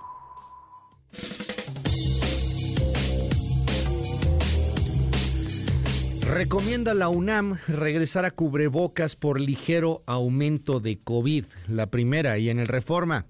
Sin que exista una circunstancia de emergencia, la UNAM recomendó retomar el uso de cubrebocas durante reuniones en lugares cerrados o poco ventilados. Esto ante un aumento en los casos de COVID-19 en México. Bueno, pues ¿qué cree? Acaba de reaccionar a esta recomendación el doctor Muerte, mejor conocido como Hugo López Gatel, o al revés, Hugo López Gatel, mejor conocido como el doctor Muerte. Ahí en la mañanera, el día de hoy, el responsable de casi un millón de muertes por COVID-19, una persona deleznable, francamente rechazable en toda la comunidad científica mundial, pero aquí elogiado por el populismo de la Cuarta Transformación, pues reaccionó a esta recomendación y dijo esto. La UNAM tiene una responsabilidad, la Rectoría de la UNAM, de cuidar a su comunidad y la Comisión Universitaria para la Atención del COVID, que estableció desde el inicio de la pandemia, ha tenido ese enfoque. Hoy ese enfoque está en la responsabilidad del Programa Universitario de Riesgos Epidemiológicos Emergentes y hace un monitoreo periódico justamente con base en la información pública que tiene nuestro gobierno y que presentamos también públicamente o que tienen otros gobiernos para ver la situación de otros países. Confiamos mucho y son nuestros amigos, el equipo de personas especialistas que trabajan en esto. El comunicado que producen ayer, lo, dice el propio comunicado, tiene como principal enfoque el considerar la protección de la comunidad universitaria en antelación al muy próximo inicio del ciclo escolar universitario que es importante no sobredimensionar, no exagerar la preocupación sobre algo que muy claramente y objetivamente presenta la universidad. ¿Qué hemos notado? Estamos en este momento en la semana 30 del año 2023. Durante las semanas 25, 26 y 27 tuvimos un aumento en el número de casos estimados y estos casos estimados son fundamentalmente los casos que no han requerido hospitalización. Con respecto a la hospitalización, hemos notado que algunas personas que no recibieron esquemas de vacunación completos son quienes pueden estar ocupando camas hospitalarias, pero la ocupación es mínima. El Instituto Mexicano del Seguro Social en todas sus unidades tiene solo 19 personas hospitalizadas por COVID en todo el país. Y el eh, porcentaje de ocupación es menor al 2% en todos los sistemas o subsistemas del Sistema Nacional de Salud y menor a 0.05%, perdón, a 0.5% para las personas que pueden estar en las terapias intensivas. Es decir, no hay ninguna situación de alerta, es parte de la variabilidad que puede tener la circulación endémica del virus. Cuando doctor muerte dice no hay de qué preocuparse, preocúpese, entonces bueno, pues recomendación, cuídese, ya sabe, cubrebocas, si usted considera que está en riesgo, si se siente un poquito malito, pues mejor no salir, hacerse la prueba cuando pueda hacerse la prueba, aunque sea neoliberal, fifí y de derecha, usted puede ir a hacerse una prueba a cualquier farmacia prácticamente ya en, en el país, en algunos estados pues no está tan sencillo, pero ya es mucho más fácil que en su momento, cuando todo el mundo hacía pruebas y aquí no hacíamos pruebas, por eso teníamos menos casos. ¿Qué, será del futuro del doctor muerte? No lo quiere Sheinbaum. No lo va a decir públicamente, pero no lo quiere Sheinbaum. Es conocidísimas las diferencias que tuvo la doctora Sheinbaum con López Gatel. No lo quiere Marcelo Ebrard, aquí lo dijo clarito. Y si gana la oposición, lo van a meter a la cárcel. ¿Cuál será el futuro del doctor muerte? Ya, ya ese sí no lo quiere nadie. Son, así como dice, los últimos días que le queda de empoderamiento. Anda buscando algún puesto en el Congreso, a lo mejor en el Senado, a lo mejor en la Cámara de Diputados. Pues sí le urge, porque vaya que va a necesitar el fuero. No tiene grupo político, difícilmente se va a poder acomodar. Ya veremos en dónde acaba y a ver si existe la justicia divina. 2. El milenio revive hoy el caso Narvarte esto que sucedió en el 2015, ¿se acuerda esa matanza que se dio en la colonia Narvarte? Un hijo de un agente del Ministerio Público Capitalino en activo estuvo en la escena del crimen de la Narvarte en 2015. Pero no solo eso, dice Milenio. Análisis de geolocalización telefónica ubican a Alejandro N. en el lugar en el momento de la matanza y seis horas después. Familiares de las víctimas rompen con la Fiscalía de Justicia en la Ciudad de México, reviven el caso Narvarte. Hoy es la primera, la de ocho en el milenio. Échele un ojo. 3.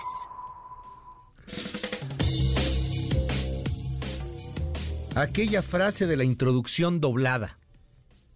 ¿Recuerda? Lo dijo Paco Ignacio Taibo II. Así lo dejo, la introducción doblada. Cada quien imagínese lo que se le antoje, quiera, piense. Bueno, pues este hombre, que además, pues hay que decirlo, prolífico, muy, muy, muy agradable y divertido autor, aunque también, pues un ideólogo extremadamente radical en una izquierda recalcitrante, es el titular del Fondo de Cultura Económica, lo ha sido durante este sexenio. Hoy la jornada le dedica la contraportada porque de fondo hay un proyecto del Fondo de Cultura Económica que consiste en regalar libros, ya no quieren vender los libros y, bueno, pues ya sabrá qué tipos de libros quieren regalar. El Fondo de Cultura Económica se había caracterizado en la época neoporfirista o conservadora, ultramontana, por ser más bien plural. Y lo mismo encontrabas libros de ultra izquierda que de ultraderecha y había de todo y, de altísima calidad, cosas maravillosas, eh, obras de, grandes autores, compilaciones hermosísimas, y sí, eran caras. Sí, había que pagar por ellas, porque, pues, aunque no nos guste, casi siempre por un producto que valga la pena hay que pagar. Bueno, pues eh, la idea que tiene Paco Ignacio es no pagar, es, es, que, es que regalen libros. Y hoy le hacen una entrevista que aparece ahí en la contraportada de la jornada Dice Paco Ignacio el Fondo de Cultura Económica ha creado miles de lectores con ejemplares regalados. El director del Fondo de Cultura Económica, Paco Ignacio Taibo II, destaca en entrevista que el decreto para formalizar la fusión con la red de librerías Educal está en vías de concretarse y tiene como fin evitar las duplicidades. Asimismo, la reforma sobre la función social de la editorial del Estado mexicano es irreversible, dice Paco Ignacio, pues rompimos el esquema del libro tal como lo tenían diseñado. Era un acervo anciano, aristocrático, sin presencia en lo popular y sin prestigio en la sociedad. Regalar libros, obviamente libros con la carga ideológica del régimen, es la propuesta del Fondo de Cultura Económica. Las 7.37. Intelite reporta la cobertura mediática de los temas del día.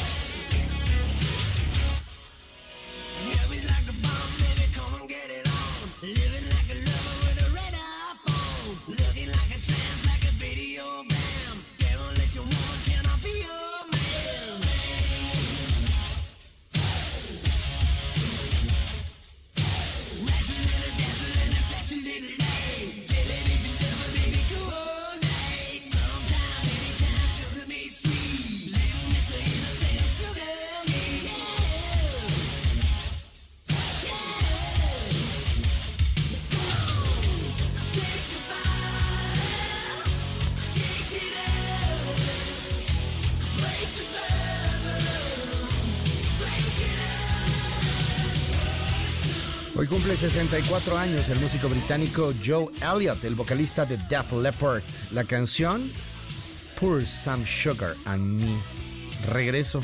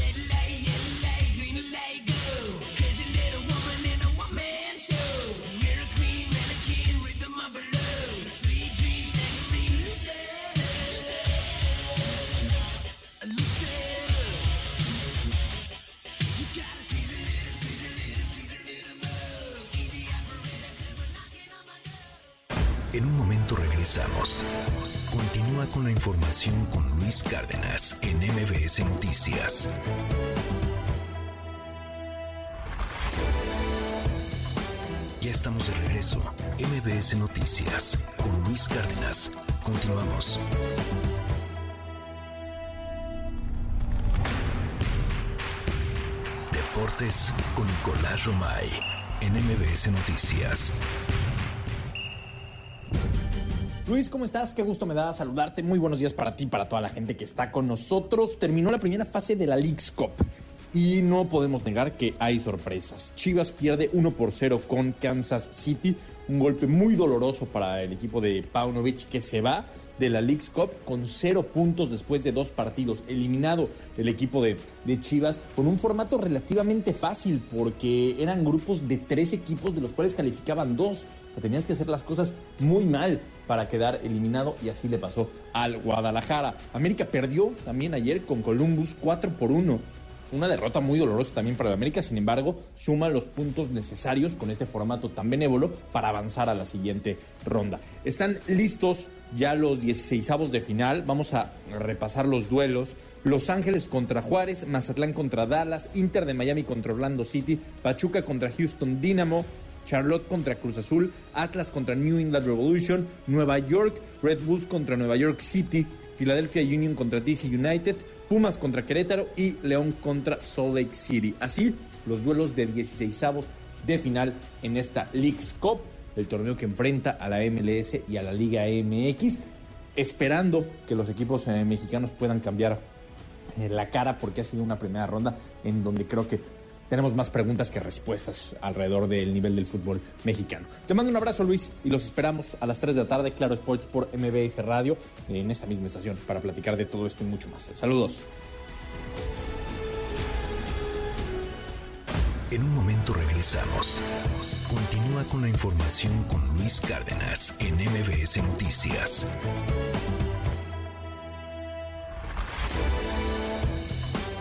Estamos de regreso. MBS Noticias con Luis Cárdenas. Continuamos.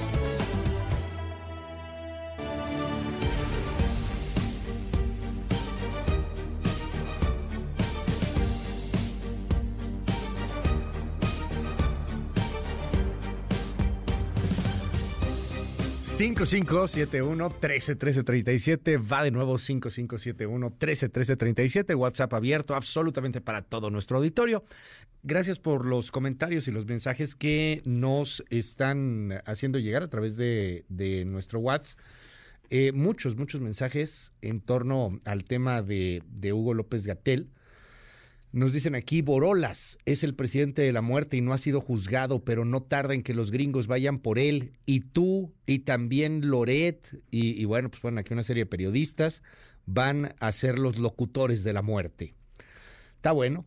Ya solo los progres sin mollera le creen a los medios corruptos como a los que tú les lavas la, la ¿qué? Ah, las botas, dicen aquí. Muy fuerte lo que dicen de López Gatel, pero muy débil el razonamiento. Pues ahí hay un millón de personas que murieron. Habrá que ver si piensan exactamente lo mismo, quienes perdieron a alguien cercano, quienes escuchaban a un Hugo López Gatel decir que el cubreboca servía para lo que servía y no servía para lo que no servía, quienes veían al secretario de salud, al COSER, decir que jamás vacunaría a su nieto, cuando veíamos que no había vacunas cuando presumían camas de hospitales que no existían. Yo, ya sé que, que se le puede tener un amor incondicional y desbordado a un Mesías y que hay gente que defiende más a un político que a su madre, pero ahí hay un millón de muertes. Seres humanos que perdieron a un millón de personas y que no tuvieron una cama y que no tuvieron esa atención médica de los países nórdicos. Ahí está podrá doler, podrá ser políticamente incorrecto, pero ahí está la realidad. Yo amo a López Gatel y me escriben aquí con corazoncitos blancos. El que debería de morir eres tú, Huicho, muérete. Pues no creo, pero gracias. Saludos, Luis, excelente día. En fin, 5571-131337, 5571-131337.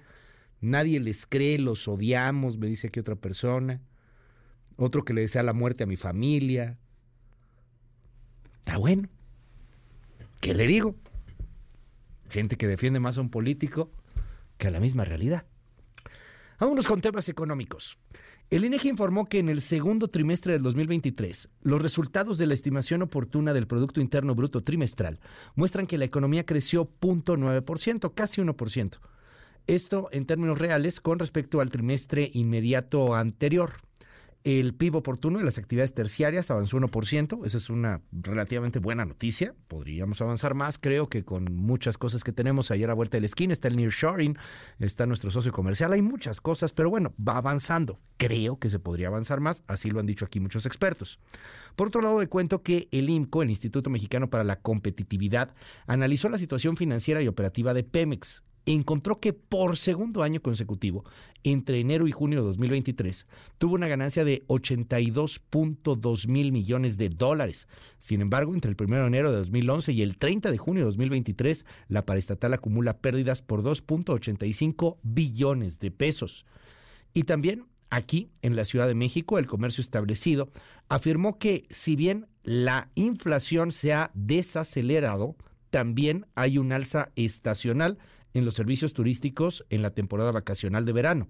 Es José de Jesús Rodríguez Cárdenas, presidente de la Cámara de Comercio en la Ciudad de México.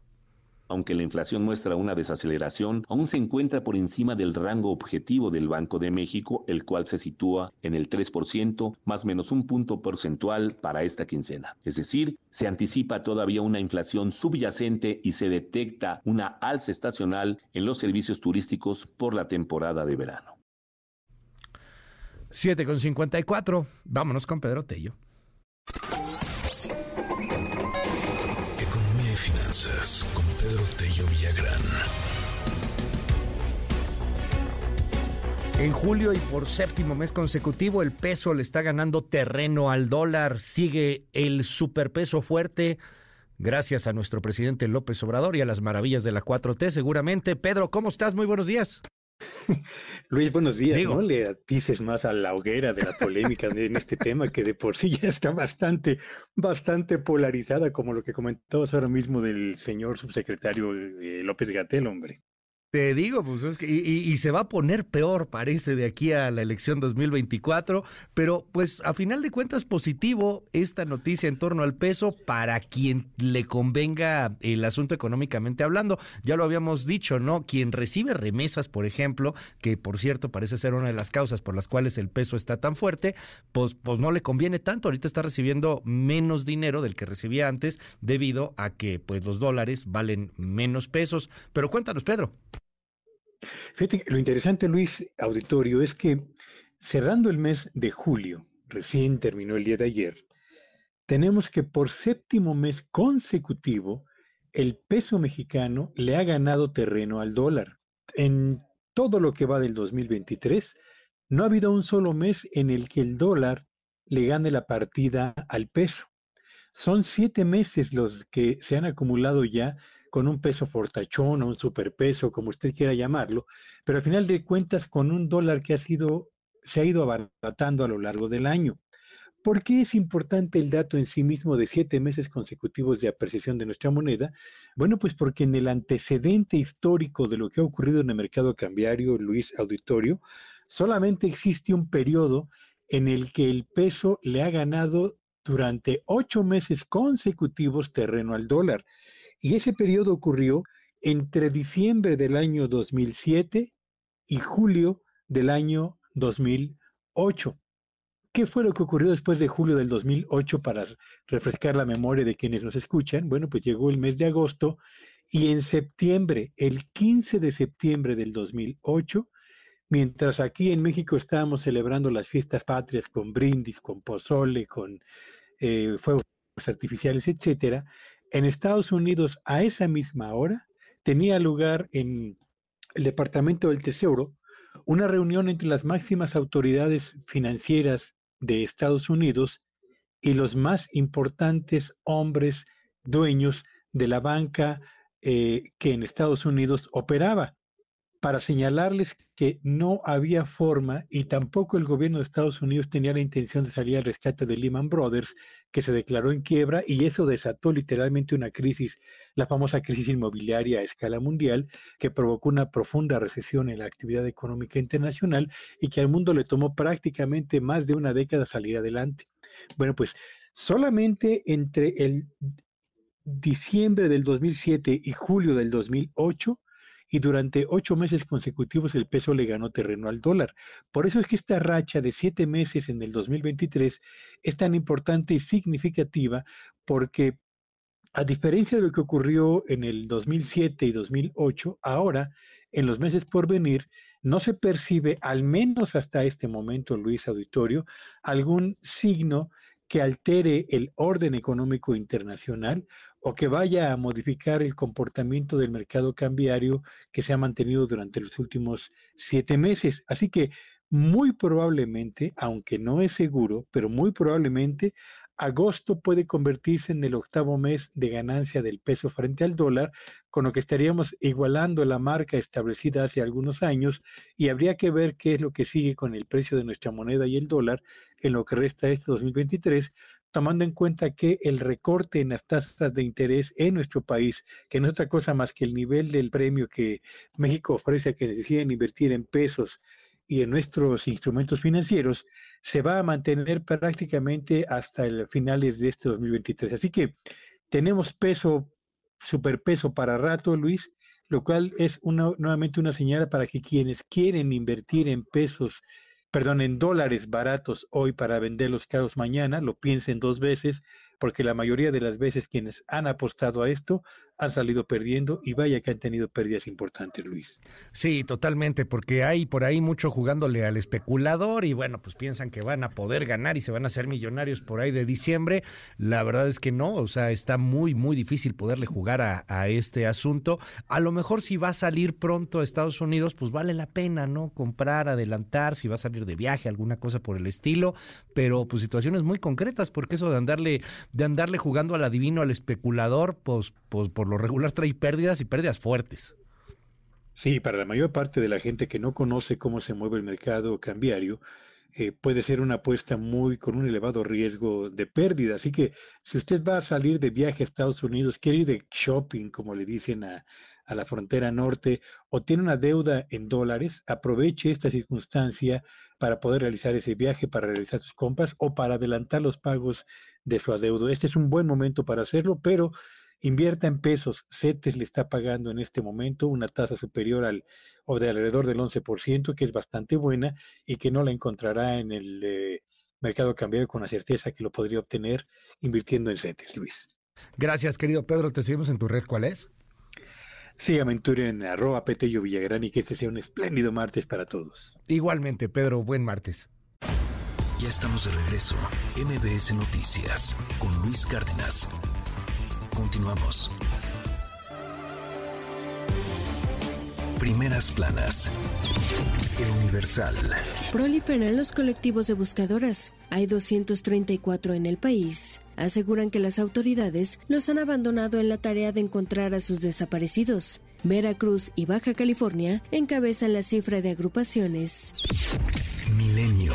Caso Narvarte, hijo de Ministerio Público, estuvo en la matanza y regresó al lugar. Rastreos telefónicos obtenidos por familias de las víctimas ubican el número de Alejandro N., familiar del agente García Saldaña, en la escena del crimen. Godoy niega que el servidor trabaje en el caso. Reforma. Indagan atentado, ejecutan a testigo, interceptan camioneta de operador de Ebrard y le disparan. Revela AMLO que criminales fueron por chofer de taxi que vio ataque. Excelsior. Se consolida crecimiento económico. Estimación oportuna del INEGI. El PIB aumentó 3.6% anual en el segundo trimestre del año, con lo que suma nueve trimestres consecutivos al alza. Animal político. Juez da 24 horas a la SEP para detener la elaboración de nuevos libros de texto. La jornada. Crisis migratoria sin precedente en frontera de Panamá y Colombia. Este año, más de 248 mil personas han atravesado el Darién. El financiero. Creció PIB 3.6% anual en el primer semestre. Destacan analistas ritmo consistente con una economía fuerte y resiliente a riesgos externos. El economista.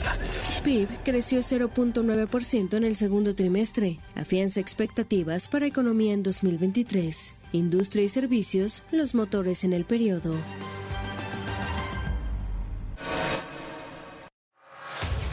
MBS Radio presenta resumen informativo con Luis Cárdenas.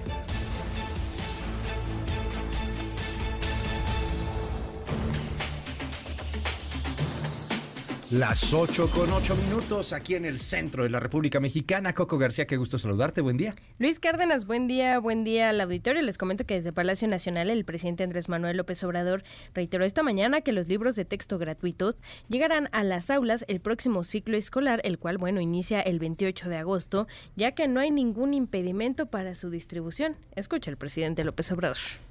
No hay ningún impedimento. Los libros van a llegar para el reinicio a clases el día 28 de este mes de agosto que está iniciando. Es el regreso a clases. Van a estar ya los libros. No hay ningún juicio de amparo que impida el que se distribuyan los libros. No hay nada que impida eso. Se está planteando que no se distribuyan a las escuelas o a los niños hasta que no se presenten los planes de estudio, pues todavía falta tiempo para la presentación de los planes de estudio.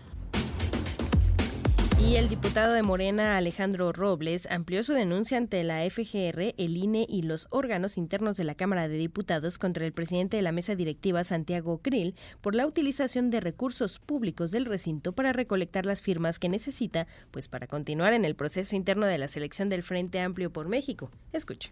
Queremos hacerle saber a Santiago Krill que no lo queremos ver en el Pleno ostentándose como presidente de la Cámara. Pero Santiago Krill estaba condicionando a que sí se va a separar de la presidencia hasta en tanto reúna sus firmas. Es decir, está confesando que efectivamente quiere utilizar esta Cámara para posicionarse en este proceso interno de Va por México y a nosotros nos parece por qué habremos de aceptar que Santiago Krill mantenga el Congreso como la trinchera trinchera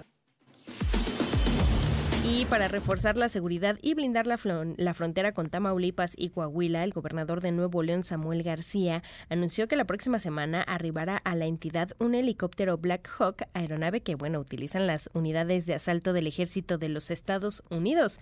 Durante una conferencia de prensa, el mandatario emesista reiteró su compromiso de brindar seguridad a los neoloneses y aprovechó para lanzarse contra el fiscal de la entidad, Pedro Arce, a quien describió como un capo. Escucha. Vean todo lo que hemos hecho con ellos en contra, todos los días, todos, la fiscalía, el empleado de Paco El Arce, todos los días obstaculizando. Es más, quieren que arregle la seguridad de Nuevo León. ¿Cómo le hago si el fiscal que me pusieron del PRI no viene a las juntas? No me puede ver, no viene a las juntas y no solamente no jala, me operan en contra operativos. Ah, pero ahí están todos los días, todos los días. La seguridad, gobernador. La seguridad, gobernador. Pues quítenme ese patán, quítenme ese capo, pongamos al mejor fiscal de, de, Nuevo León y se las arreglo así. Pero ¿cómo quieren que arregle la seguridad si el encargado de procesar y meter a la cárcel es un malandro? Finalmente, Luis Auditorio les comento que habitantes de El Encino, en San Miguel Totolapan, en Guerrero, tuvieron que refugiarse en la iglesia de la comunidad debido a que quedaron en medio del fuego cruzado de dos, presuntas organizaciones delictivas que se enfrentaron a balazos. A través de varios videos que circularon en redes sociales, los habitantes mostraron el momento de los enfrentamientos, por lo que pidieron la presencia del ejército mexicano en la zona. Sí, sí, sí,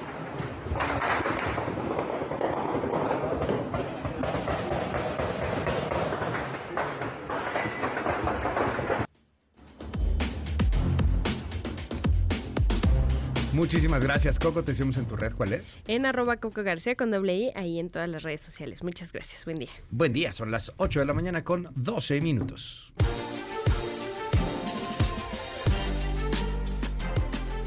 Ayer, ayer lunes, se dio a conocer que Dai Vázquez, Daisuris Vázquez, ex esposa de Nicolás Petro, del hijo del presidente de Colombia, Gustavo Petro, se va a declarar inocente en la audiencia de imputación de cargos que se va a efectuar hoy en el búnker de la Fiscalía General de la Nación, allá en Colombia. En entrevista con Caracol, la ex esposa y la que denunció a eh, Nicolás eh, eh, Petro, al hijo de Gustavo Petro, el abogado de la ex esposa, el abogado de Dai Vázquez, pues dijo que su cliente no debería estar en prisión, no debería estar detenida, que ella fue justamente la que denunció y, y que no entiende este actuar de la justicia. Escuche totalmente fue una sorpresa. Jamás la esperábamos. Había cuenta de su condición en el proceso. Ella fue la persona que permitió, puso el conocimiento del órgano investigador la ocurrencia de esos hechos. Es decir, a través de ella fue que se aperturó esa investigación, fue quien puso esa noticia criminal el conocimiento y fue una sorpresa que después de, de ser de esa manera pase a ser investigada. Fue para nosotros una sorpresa, no hay duda de eso todas las figuras de negociación, como acabo de decir, quedan abiertas, como en todos los procesos, pero poder aventurarte, decirte en este momento, sería irresponsable de mi parte. No lo descarto, pero tampoco te podría decir que sí, hay que mirar a lo largo del proceso. Lo que sí te puedo afirmar en el día de hoy es que ella, en la audiencia de formulación de imputación, no aceptará los cargos. Dai Vázquez es la ex esposa de Nicolás Petro, el hijo del presidente Gustavo Petro, presidente de izquierda, presidente pues muy popular en Colombia, pero que tiene en su contra al Congreso colombiano y a muchos otros poderes fácticos. No, no la ha tenido fácil Gustavo Petro. Pero ¿por qué pasó todo esto? Breve contexto. Hace algunos meses, Dai Vázquez declaró a medios de comunicación que su esposo, ya era ex esposo, pero su entonces esposo, o sea, el hijo de Petro, había recibido hasta mil millones de pesos colombianos de parte de algunos empresarios e inclusive gente ligada al crimen organizado. Esto fue creciendo, creciendo, creciendo y estalló el fin de semana con la detención de la expareja y de la exesposa. Así que bueno, pues vamos a platicar un poquito al respecto de ese tema. ¿Por qué si recibieron dinero supuestamente para una campaña política? ¿Por qué si hay un discurso en contra de la corrupción? Pasan estas cosas en Colombia, pero pareciera que en México es imposible que algo así sucediera. Salvador Mejía, qué gusto saludarte hoy aquí en MBS. ¿Cómo estás? Querido Luis, buenos días, buenos días al auditorio. A ver, ¿por qué allá, qué le echan al agua en Colombia, Luis? ¿Qué le echan al agua en Colombia? No sé. No, no lo sé. Pero se come muy rico, eso que ni qué. Se come delicioso en Colombia. Ok, pero a ver, Luis, ¿qué, le, qué le podemos los mexicanos envidiar a Colombia? Bueno, muchas cosas, como no, pero entre ellas dos, dos cuestiones. La primera es que lograron combatir a los cárteles, a, los de la vieja guardia, ¿no? Cártel de Cali, el cártel de Medellín, eh, el del Valle. Eh, lo, eh, entendieron que, que, después de un baño de sangre lo que se requería era inteligencia, era tener feeling para, para poder ir en contra de ellos. Y lo segundo que crearon fue un modelo de independencia eh, de la Fiscalía General de la República para que colombiana, obviamente, para que no para que no estuviera sujeta a las necesidades políticas del presidente en turno. Esas son, entre otras tantas, esas son las dos cuestiones que les tenemos que envidiar. ¿Qué es lo que ocurrió ahorita que tiene conmocionados a, a propios y extraños en Latinoamérica? No es la primera vez que se acusa en Colombia a los hijos de un presidente. El presidente anterior, Uribe, eh, hubo una situación parecida con, con algunos de sus hijos, pero no pasó a mayores. Es la primera vez que en activo un presidente tiene que deslindarse. Oye, qué cosa, ¿no? Tener que deslindar, de tu deslindarte de tu hijo. Como lo, se lo he leído a muchos colegas colombianos, lo está entregando a las garras de la fiscalía, que la fiscalía fue colocada por su eh, antecesor y que son, son contrarios, son, son personajes con intereses totalmente diferentes. Lo está entregando a la fiscalía para que hagan con él, luego hablo de la esposa, que, hagan con él lo que quieran. Y eso nos lleva a otro escenario muy padre. Eh, se le acaba el tiempo ya a este fiscal y Petro tiene que nombrar a uno nuevo. Entonces, se, se está enfrentando a, una, a, un, a un señalamiento, una queja tienes un conflicto de intereses. En Colombia, los fiscales son eh, se abre un proceso, es un proceso totalmente abierto. Eh, Luis Cárdenas es presidente de Colombia y no, me, la voy a verdad, no. Sí, no. El, presidente en turno en Colombia abre una convocatoria.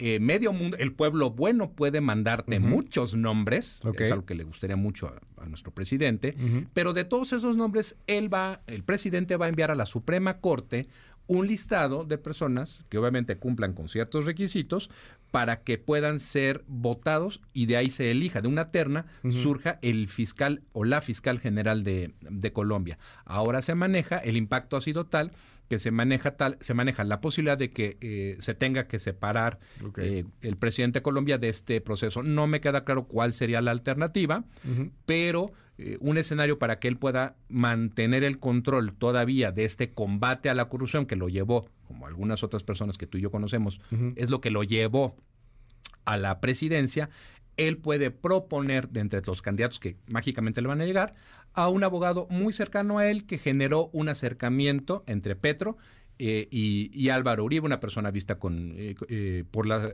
por el gremio, por la sociedad, como, como, una, un facilitador, una persona en la que se puede confiar, ahí la podría llegar a salvar Petro. pero esa es la historia de, ellos. ¿Qué pasa con la esposa? ¿Por qué surge este, este desastre? Pues porque en medio de una ruptura, y qué interesante, porque también no, es que estemos jugando, juzgando o, jugando con la vida sentimental, pero en medio de una en medio de, en medio de un caos matrimonial, la esposa, ex esposa ahora, dice, declara en una entrevista, creo que es vía YouTube o algo así, declara que su ex esposo y el hijo del presidente recibió dinero de narcotraficantes y de personas con no, la, con no, muy buenos antecedentes y que guardaron el dinero. Y empieza a mostrar información. E incluso ella eh, dijo que tenía que parte del dinero fue a dar a sus cuentas. Por eso la fiscalía no solo va en contra del hijo y va en sino que va en contra de la ex esposa por revelación de las cuentas, por revelación de secreto y por tener ella eh, parte del dinero. Luis, hasta aquí más o menos intenté eh, juntar el esta tragicomedia colombiana, pero brinquemos a lo que nos importa. Por, ¿Por qué en Colombia sí pueden haber acusaciones? ¿Por qué en México nos enfrentamos a un... ¿Puedo decir nombres? Sí. Sí, claro, perfecto. ¿Por qué nos enfrentamos, por qué no hay consecuencias de que un Fernández Noroña reciba en el aeropuerto sobres con dinero? Mil dólares no es la cantidad, porque la cantidad que recibió el hijo de Petro mm, tampoco es tanta a comparación de México. No es tanta. Estamos hablando en dólares de 250 mil dólares. 250 mil, perdóname Luis, eso te lo gastas tú en un fin de semana. Ah, sí, ya quisiera, en Colombia seguramente. Oye, pero, a ver, ¿cómo estamos, fíjate Luis, ¿cómo estamos acostumbrados? cuando ves Segalmex, que son 15 mil millones de pesos. Hasta ahorita. Hasta ahorita. O, la estafa maestra, 7 mil millones de pesos. 250 mil dólares. uno ¿eh? voltea hacia Colombia y, le dice, ay, mis niños, esperen, vengan, a, tomar clases. Pero, a ver, Luis, ¿por qué no ocurren, eh, eh, por qué no hay acusaciones en México investigaciones al menos. Por lo menos investigaciones de que un diputado reciba sobres con dinero en un aeropuerto. Oye, ¿de quién son? Eh, eh, no, hay investigaciones porque el hijo del presidente tenga una, eh, habite la casa de un contratista del gobierno. No hay acusaciones por Segalmex. No hay acusaciones por el despilfarro de, de dos bocas. No hay acusaciones híjole Luis, nos acabaríamos esta emisión Por señalando todos los Pío López Pío López Obrador recibió el hermano del presidente sobres todos los contratos de Bartlett, de su hijo, todo lo que el eh, periodismo de investigación ha sacado a medios, todo eso tendría necesariamente que derivar en acusaciones, pero no lo tenemos. ¿Por qué, Luis? Por la falta de controles, dirían los norteamericanos. Check and balance. Me, me, me, me, me leí interesante, me escuché interesante. Ajá el presidente, y tú lo decías en un, en un video, el gran problema aquí es que el presidente logró tener acceso a, logró cooptar el poder de manera insana, es decir, se quedó con el poder legislativo también. Cualquier intento de, de, investigación que sea bloqueado por un fiscal a modo del presidente podría ser combatido en Cámara de Diputados, en Cámara de Senadores y por lo menos, Luis, podríamos tener investigaciones. Lo único que tenemos es una herramienta, la fiscalía, que está, eh, que está eh, ha sido eh, utilizada para tapar todas las acusaciones de corrupción de este gobierno, en vez de estar siendo utilizada para cumplir con la promesa del presidente de México. Petro, al igual que López Obrador, fundamentó su campaña en el combate a la corrupción. Y esta acusación le va a salir carísima. Bueno, lo mismo me gustaría ver para, para nosotros. Y no es por ir en contra, Luis, del presidente de México. es por pedirle que cumpla con lo que nos prometió. Había fiscalías autónomas de las cuales nos peleábamos mucho cuando Peña Nieto y comenzaron estas fiscalías autónomas. Y la idea era justamente esto que estamos viendo en Colombia. Es que aquí nunca pasó. O sea, aquí de repente llegó un gobernador distinto y mandó al carajo las fiscalías autónomas, por ejemplo, Veracruz, ¿no? Estaba Jorge Winkler, era el fiscal a modo de Yunes. Porque, porque era el fiscal a modo de Yunes. así es. Sí, era o sea, fiscal a modo. Que tú pongas a tu, a tu rival. Y entonces llega, llega Huitlahuac y pues, lo corre y pone un fiscal a modo, ¿no? Y así pasó en todos los estados de la República cuando inventaron esta tontería de las, de las fiscalías autónomas. Digo tontería, pues porque fue eso. Porque en la práctica no pueden, no, no, han logrado que se desarrollen correctamente. Sí, pero esa es la razón de una fiscalía autónoma. O sea que el fiscal, si va a meter a la cárcel a tu hijo porque hay una acusación contra tu hijo, lo haga. ¿Qué necesitamos, Luis? A ver, así de sencillo. Necesitamos sí o sí contar por lo menos con una fiscalía que no dependa del presidente o presidenta de México. Y vamos a hablar a futuro, ¿eh? Sí, sí, sí. Hablemos. Porque sí, porque esto no es el, 4T o no 4T. actual, el mundo es mucho más complejo, pues. Necesitamos que el presidenta o presidente, presidenta o presidente de México tenga, trabaje con una fiscalía, que la persona titular de esa fiscalía no tenga ningún tipo de vínculo con él. No se trata de que esa persona tenga la obligación de ir a la par del programa de gobierno de ese presidente o presidenta. Se trata de tener a una persona que tenga la capacidad para lanzar una, por lo menos Luis, una investigación en contra de las personas, por más cercanas que sean a ese gobierno, a ese presidente o presidenta, que lance, que inicie averiguaciones, que, que inicie investigaciones y si hay delitos, que los persiga.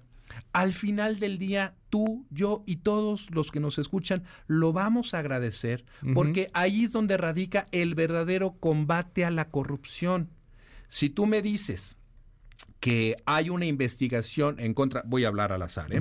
en contra de el sobrino de la próxima presidenta de México, de México por un delito de defraudación fiscal, yo voy a decir que me parece excelente que se conduzcan las investigaciones y si es inocente o culpable, que eso lo decida un juez. Pero lo que sí sé que no puedo tener, que no podemos seguir así trabajando así, es con una fiscalía que se encargue de eh, hacerle el caldo gordo a un presidente. Me explico, de tapar, de tapar por un lado acusaciones derivadas de periodismo de investigación o por otro eh, hacerle el juego al, a la propaganda política, como por ejemplo no sé, se me ocurre exhibir cheques de supuestos acuerdos reparatorios que no tienen fondos. Sí, o, meterte de pronto en investigaciones contra adversarios políticos. Por ejemplo, emitir un, oficio a la Cámara de Diputados solicitando información del diputado de, Movimiento Ciudadano. Yo, sé que yo sé que mucha gente va a, reaccionar quizá de manera este un tanto violenta porque hoy andamos muy violentos o hemos estado muy violentos por desgracia, pues sí, es que se está polarizando este asunto.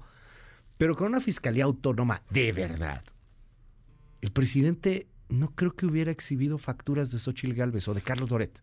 no lo hubiera hecho. a ver, porque sabes que ahí sí hay una bronca. Con fiscalías autónomas, de verdad, pues el presidente no diría, oye, no me vengan con que la ley es la ley. Este presidente, pero vendrá otro presidente que si tiene el Congreso pues va a poder hacer lo mismo, sea de la oposición, ¿eh?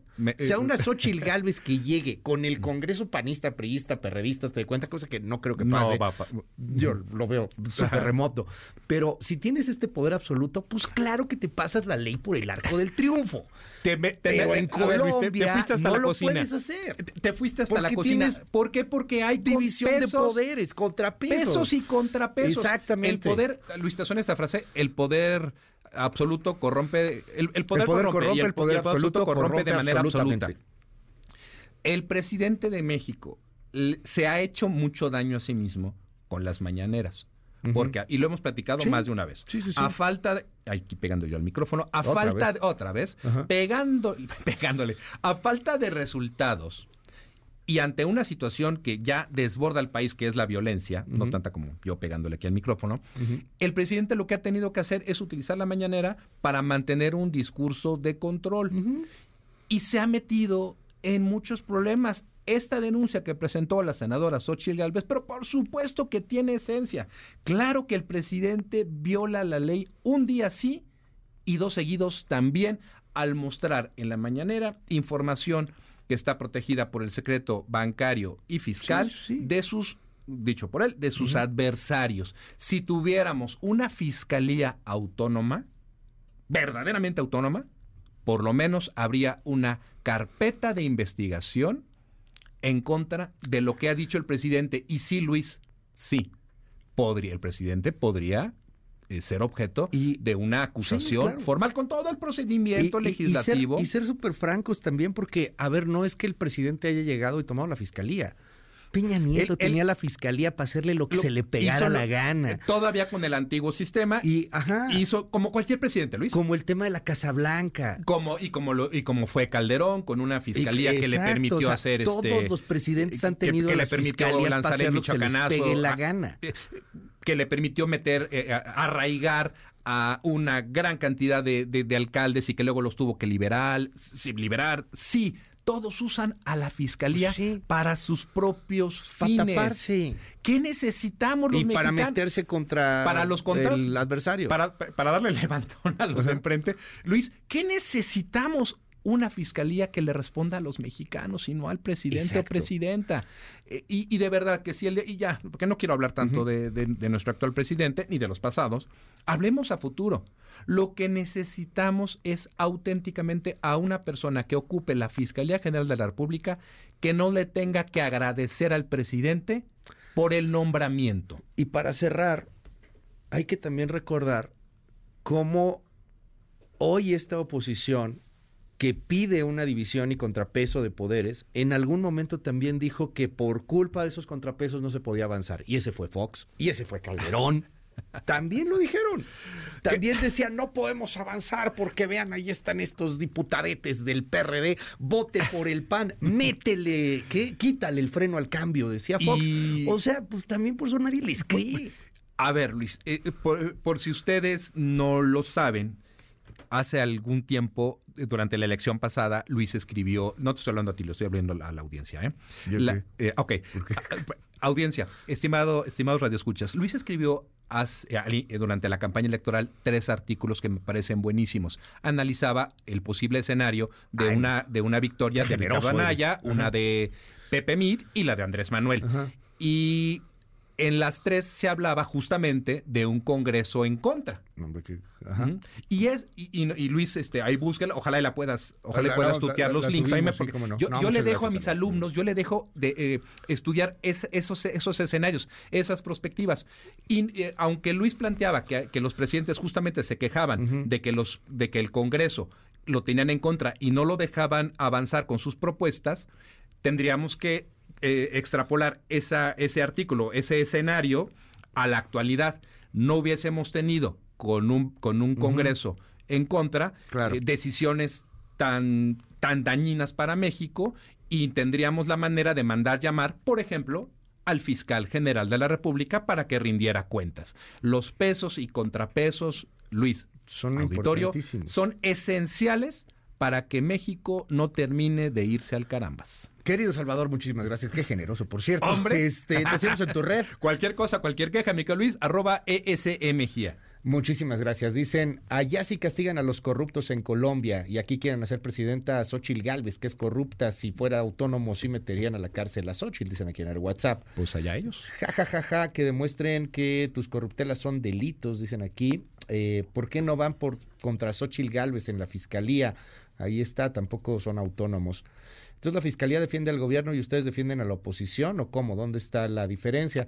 Bueno, de, de la fiscalía a, dos tipos hablando en la radio, si hay una diferencia brutal, pero brutal. Agradecemos mucho que consideren este, este espacio, pero no, no, evidentemente no. Si hay una diferencia brutal entre, entre opiniones y, bueno, pues el hecho de que una fiscalía haga o no haga cosas, ¿no? Eh, con Calderón, Fox y Peña Nieto sí había una fiscalía independiente eficaz. Mm, no, no, la había, no, no, la había. Era, era también. Ahí está michoacanazo, punto. Sí, exacto. Ahí está el michoacanazo. Pues, Lograron meter al, al Centro Nacional de Arraigos a todos estos alcaldes de, de Michoacán y eh, acusados de, de, ser eh, metidos con la, con la delincuencia organizada y a todos, salvo a uno creo, todos salieron libres. Eh, manden un saludo a Israel. Hola Israel. Hola Tomás. Gracias a Israel. Muchísimas gracias Salvador. Son las 8 con 33. El detenido es Nicolás Petro, quien además de ser hijo del presidente es diputado por el Departamento del Atlántico, donde se encuentra Barranquilla. En el mismo operativo fue detenida su ex esposa, Daisuris del Carmen Vázquez Castro. Según la denunciante, su ex esposa, Nicolás Petro recibió unos mil millones de pesos, es decir, unos 250 mil dólares durante la campaña que según ella nunca reportó y se los quedó de manera personal. Johan, dineros que vendrían según sus denuncias por parte de un ex narcotraficante y otro hombre cercano al paramilitar Hoy el mandatario, por medio de su cuenta de Twitter, pues volvió a reiterarlo. Dijo lo siguiente, como persona y padre, me duele mucho tanta autodestrucción y el que uno de mis hijos pase por la cárcel. Como presidente de la República, asegura que la Fiscalía tenga todas las garantías de mi parte para proceder de acuerdo a la ley. Cuando el presidente dice como presidente de la República, no voy a intervenir en el proceso, solo pido que le brinden todas las garantías a su hijo, yo creo que muestra la dignidad y muestra la legitimidad y muestra la grandeza de nuestro presidente Gustavo Petro y estamos convencidos de la inocencia de nuestro defendido. La que tiene que dar ciertas explicaciones es Dey Vázquez. El hecho de que haya habido una sociedad conyugal no significa que se rompa la responsabilidad penal individual. Ella tendrá que responder por sus propios asuntos totalmente fue una sorpresa. Jamás la esperábamos. Había cuenta de su condición en el proceso. Ella fue la persona que permitió, puso el conocimiento del órgano investigador la ocurrencia de esos hechos. Es decir, a través de ella fue que se aperturó esa investigación. Fue quien puso esa noticia criminal y conocimiento. Y fue una sorpresa que después de, de ser de esa manera pase a ser investigada. fue para nosotros una sorpresa. No hay duda de eso.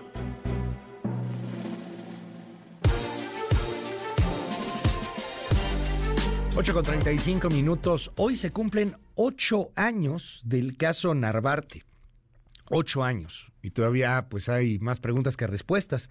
Familiares de las cinco víctimas del caso Narvarte, usted lo recordará, esta matanza en el corazón de la Ciudad de México, rompieron con la Fiscalía General de, la de Justicia de la Ciudad de México al no existir condiciones claras para continuar el diálogo con su titular Ernestina Godoy. Cuéntanos, Juan Carlos Alarcón, qué fue lo que pasó. Buen día. ¿Qué tal Luis? ¿Cómo estás? Gracias. Muy buenos días. Familiares de las cinco víctimas del caso Narvarte, que hoy cumplen ocho años, rompieron con la Fiscalía General de Justicia Capitalina al no existir condiciones claras para continuar con el diálogo con su titular Ernestina Godoy y los funcionarios involucrados en la investigación de los hechos. En conferencia de medios realizada frente al búnker de la Fiscalía, los deudos informaron que la institución ha desatendido diferentes datos de prueba aportados por ellos mismos a la investigación, como el hecho de que uno de los involucrados y sentenciado, César Omar Martínez, es yerno de un funcionario actual de la Fiscalía.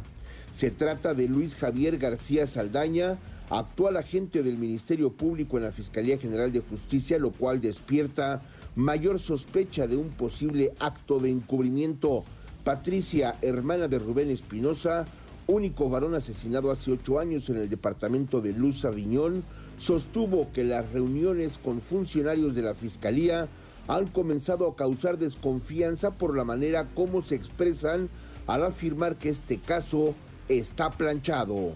Ya no existen condiciones para mantener reuniones de seguimiento con la Fiscalía General de Justicia de la Ciudad de México. Hasta en tanto se investigue de manera real y formal a las personas que se presume se encuentran relacionadas con los hechos en los que privaron la vida de nuestros familiares y que actualmente tienen vínculos con al menos una persona que detenta puestos públicos en la Fiscalía General de la Justicia de la Ciudad de México. No hay impedimento real ni legal para que sean investigadas las personas de las que siempre han tenido conocimiento pudieron haber participado. Los familiares de las víctimas señalaron que un dato contundente del posible encubrimiento en el caso Narvarte es que el día de los hechos y en el lugar donde estos ocurrieron se detectó un número telefónico con terminación 7078 al que a investigarlo se comprobó que la línea estaba vinculada a la cuenta de Facebook de Alejandro, cuñado del ahora sentenciado César Omar Martínez, e hijo de Luis Javier García Saldaña, actual agente del Ministerio Público de la Fiscalía. Berta, mamá de Navia Vera, dijo que en la Fiscalía existe mayor preocupación por ocultar a los criminales, lo cual solo los empodera para seguir cometiendo ilícitos ocultan su rostro, su modus vivendi, su familia, no tienen identidad ni castigo. Toda esa actitud otorga al criminal poder para seguir haciendo daño. ¿Qué es justicia si tenemos la verificación de la corrupción al enterarnos de que un funcionario de la misma fiscalía y su hijo están involucrados? La náusea que provoca saber que ese mismo funcionario ha sido protegido por los empleados de la administración anterior y los de ahora. Los familiares de Rubén Espinosa Becerril, Nadia Vera, Mile Virginia Martín, Yesenia Quirós y Olivia Alejandra Negrete dejaron en claro que seguirán luchando para que se haga realidad la justicia y que no solo quede en el discurso oficial. Luis, La información esta mañana. Gracias, Juan Carlos Alarcón. Después de la pausa me voy con el México roto, el México de todos los días. Le voy a contar esto que pasó allá en Jalisco, otra nueva explosión y además asesinan al director jurídico, al director jurídico, perdón, del Congreso en Nuevo León. Platicaremos de esto y también este drama con los desaparecidos y el presidente de la República. Seguimos esto es MBS Noticias. Yo soy Luis Cárdenas. Gracias por los comentarios. En un momento regresamos. Continúa con la información con Luis Cárdenas en MBS Noticias.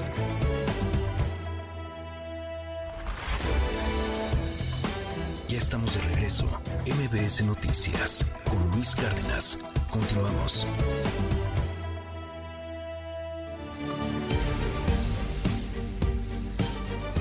Seguimos en este espacio. Gracias por seguir con nosotros. 5571-131337. WhatsApp abierto para todo el mundo. En las últimas dos semanas ha habido asesinatos de gente muy cercana a políticos de altísimo nivel. Le hablo de Adán Augusto López y de Marcelo Ebrard. Son elecciones que se antojan llenas de violencia y llenas de sangre. Hay pueblos enteros que dependen del crimen organizado que tienen una base social, pueblos, comunidades, municipios enteros, en donde va a ganar quien diga el señor narco que gane. Sobre esto, el día de ayer, habló la vicecoordinadora del PAN en el Senado, Kenia López Rabadán, reclamando a la 4T por la inseguridad y por el México roto que se vive en todos los días. La inseguridad que viven los mexicanos hoy ya alcanzó a las corcholatas de López Obrador que los operadores de Adán Augusto y de Ebrard hayan sido víctimas de la delincuencia demuestra lo que nosotros hemos dicho a lo largo de estos cuatro años. Esa estrategia fallida de abrazos, no balazos, está poniendo en riesgo la vida de los mexicanos. Los abrazos de López Obrador están matando a los mexicanos. Donde debería concentrarse el presidente López Obrador es en los asesinatos de las personas que son víctimas todos los días en nuestro país. Diario, en México, se asesinan a 87 personas. A consecuencia de la negligencia de este gobierno, ningún lugar es seguro. Esta semana fueron asesinadas 470 personas en México, según los datos del propio gobierno. Bueno, y ayer asesinaron a 82 personas. Entre estas 82 hay otra muerte política. Y no pierda el foco de esto. Pasó en Nuevo León.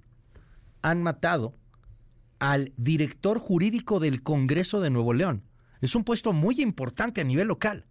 Es el director jurídico del Congreso de Nuevo León fue asesinado ayer Ricardo Flores Suárez a balazos al exterior de unas canchas de fútbol que están ubicadas en la colonia Antiguo Corral de Piedra, en el municipio de San Nicolás de, Los Garza. Perdón.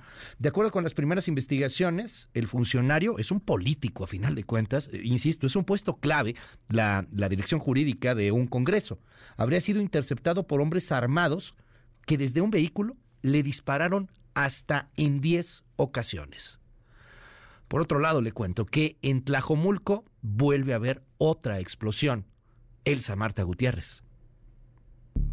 Gracias, eh, Luis. Buenos días. Comentarte que vuelve a estallar otro artefacto explosivo en Tlajomulco de Zúñiga, Jalisco. Esta vez el estallido se registró a 150 metros de donde sucedió el del pasado 11 de julio, que cobró la vida de agentes investigadores, policías municipales y civiles. Ayer no hubo heridos ni daños colaterales, pero la Secretaría de Seguridad Pública de Jalisco confirmó que el grupo especializado en desactivación de artefactos explosivos localizó un cráter producto de la detonación de un artefacto explosivo. El estruendo fue de tal magnitud que se escuchó hasta la cabecera municipal que se ubica a 2.5 kilómetros. Habla Silvia, vecina de la zona. Pues que se cimbró la casa igual que la otra vez que tronó. Igual, igual, igual. Y pues bien asustados todos, pues, porque pues de por sí y ya empezábamos a ver pasar los soldados y las policías y todos, pues se asusta uno. Pues fue como a las cinco y media, cinco cuarenta por ahí. Y aparte del estallido, ¿salió a ver qué pasó? ¿Vio humo? ¿Vio algo? ¿Nada? Sí se vio la madera para arriba otra vez, pero pues sabe. Nomás vemos que siguen pasando para arriba y para abajo, pero pues no sabemos qué. La Secretaría de Seguridad Pública informó que localizaron indicios de una explosión, por lo que de inmediato se aseguró el espacio y se procesó la escena conforme a los protocolos. Según se informó, fue alrededor de las cinco y media de la mañana cuando se recibieron reportes al 911 por parte de los vecinos de las colonias Larios y El Zapote, que hoy exigen se revise minuciosamente esa área porque ya viven con temor. Escuchemos. Pues sí que revisaran, pues, porque pues como nosotros que estamos aquí cerquitas, pues ya no estamos seguros, ya no tenemos ninguna seguridad de, de salir, pues, como ahorita, pues nos vamos y pues yo trabajo ahorita en la mañana, apenas llegué y le digo, pues ya no estamos seguros. Se cimbraron. Sí, los vidrios se cimbraron. Todo. Yo me di el levantón y ya cuando me levanté dije, ay no, esto fue otra bomba y fue otra bomba. Los cráteres con explosivos han sido colocados sobre la calle Flaviano Ramos, que conduce a un cerro donde vecinos y pobladores de Tlajomulco suelen acampar, correr y andar en bicicleta. Hasta el momento se desconoce qué fue lo que pasó o si alguien detonó el explosivo a distancia como lo determinó la autoridad ministerial el pasado 11 de julio. Sin embargo, hoy los vecinos viven con miedo e incertidumbre porque nadie les informa qué ocurre. Hay incluso quienes consideran que los especialistas no inspeccionaron bien la zona la noche del 11 de julio y de ahí que la historia se repita. Hasta aquí mi reporte, Luis. Buen día. Gracias, gracias a Elsa Marta Gutiérrez por este reporte allá desde Jalisco, una vez más en esta zona en donde hace unas semanas hubo una mina que terminó con la vida de varios miembros de la Fiscalía allá en Jalisco. En un cuatro, en una treta, en una celada que habían jugado utilizando a las madres buscadoras, que otra vez están en la escena pública, pero ahora porque se reunieron, particularmente Cecilia Flores, con la aspirante presidencial Xochil Gálvez. Esto al parecer no gustó mucho en Palacio Nacional y ayer el presidente mandó un mensaje sobre este tema esto fue lo que dijo.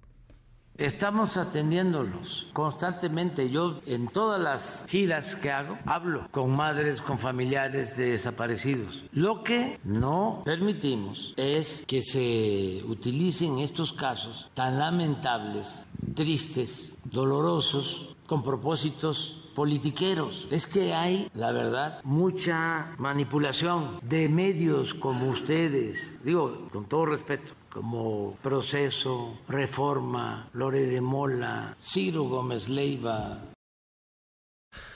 Por cierto, ante el pronunciamiento de los desaparecidos en México contra el gobierno por utilizar datos recabados en el registro de la vacuna contra COVID-19, un asunto que le están reclamando al presidente y se lo están reclamando fuerte, el presidente aseguró que el método principal de recolección de datos para el censo de desaparecidos es la visita de casas para hablar con los familiares de las víctimas. Así lo aclaró hace unos momentos en la mañanera. Pero ese es el método principal, la visita a las casas, hablar con los familiares. No se trata de hacer daño a nadie, al contrario. Sí, es que sí hay una dimensión. Es que lo que sucedió es que no se actualizaban los censos y entonces se empezaron a dar cifras, ya a nosotros nos llamaba la atención, de que había más desaparecidos en el gobierno nuestro que en todo el tiempo de los anteriores gobiernos. Imagínense, nos comparaban y teníamos más desaparecidos que en la época de la guerra de Calderón. Entonces, y lo estaban usando nuestros adversarios. Bueno, pues la fundadora de las Madres Buscadoras de Sonora y México, Cecilia Patricia Flores, respondió al presidente López Obrador también que si no quiere reunirse con las mamás, que al menos los acompañe a una búsqueda de restos humanos en las fosas clandestinas. Nora Bucio. Luis, te saludo con gusto y te comento que la fundadora de las Madres Buscadoras de Sonora y México, Ceci Patricia Flores Armenta, le dijo al presidente Andrés Manuel López Obrador que si no quiere reunirse con las madres de las personas desaparecidas, entonces las acompañe a hacer una búsqueda en las fosas clandestinas para que comprenda la magnitud del problema y entienda que no se trata de politiquería. Si usted no nos quiere invitar, no nos quiere recibir, pues nosotras lo invitamos a que nos acompañe en una jornada de búsqueda, lo digo con todo respeto. Quizás sienta un poco lo que sentimos y cambie de parecer. Usted conoce la tierra, pero no lo que hay debajo de ella. Que a eso nos dedicamos nosotras, a escarbar y que brote de este país lo que muchos entierran y donde no hay nada digno. Así que no se preocupe, estoy segura, su investidura y con todo respeto y sin ofender, acompáñenos y verá que cambia de opinión. Si no es así, pues no lo volvemos a buscar. Agregó que las madres a lo que se dedican es a escarbar y que brote de este país lo que muchos entierran. Agregó que si decide acompañarlas y aún así no cambia de opinión respecto a que ellas no tienen intereses políticos, no lo volverán a molestar. El mandatario federal aseguró durante la conferencia matutina de este lunes que la petición de las madres buscadoras para reunirse con él es parte de un acto politiquero debido a que en su gobierno son atendidas por el subsecretario de Derechos Humanos, Población y Migración de la Secretaría de Gobernación, Alejandro Encinas Rodríguez. A través de un video en sus redes sociales, Flores Armenta, quien es víctima de la desaparición forzada de tres de sus hijos, dijo que cuando López Obrador respondió que es politiquería, la búsqueda de este encuentro se siente una especie de apatía y de insensibilidad de su parte. Para MBS Noticias informó Nora Bucio.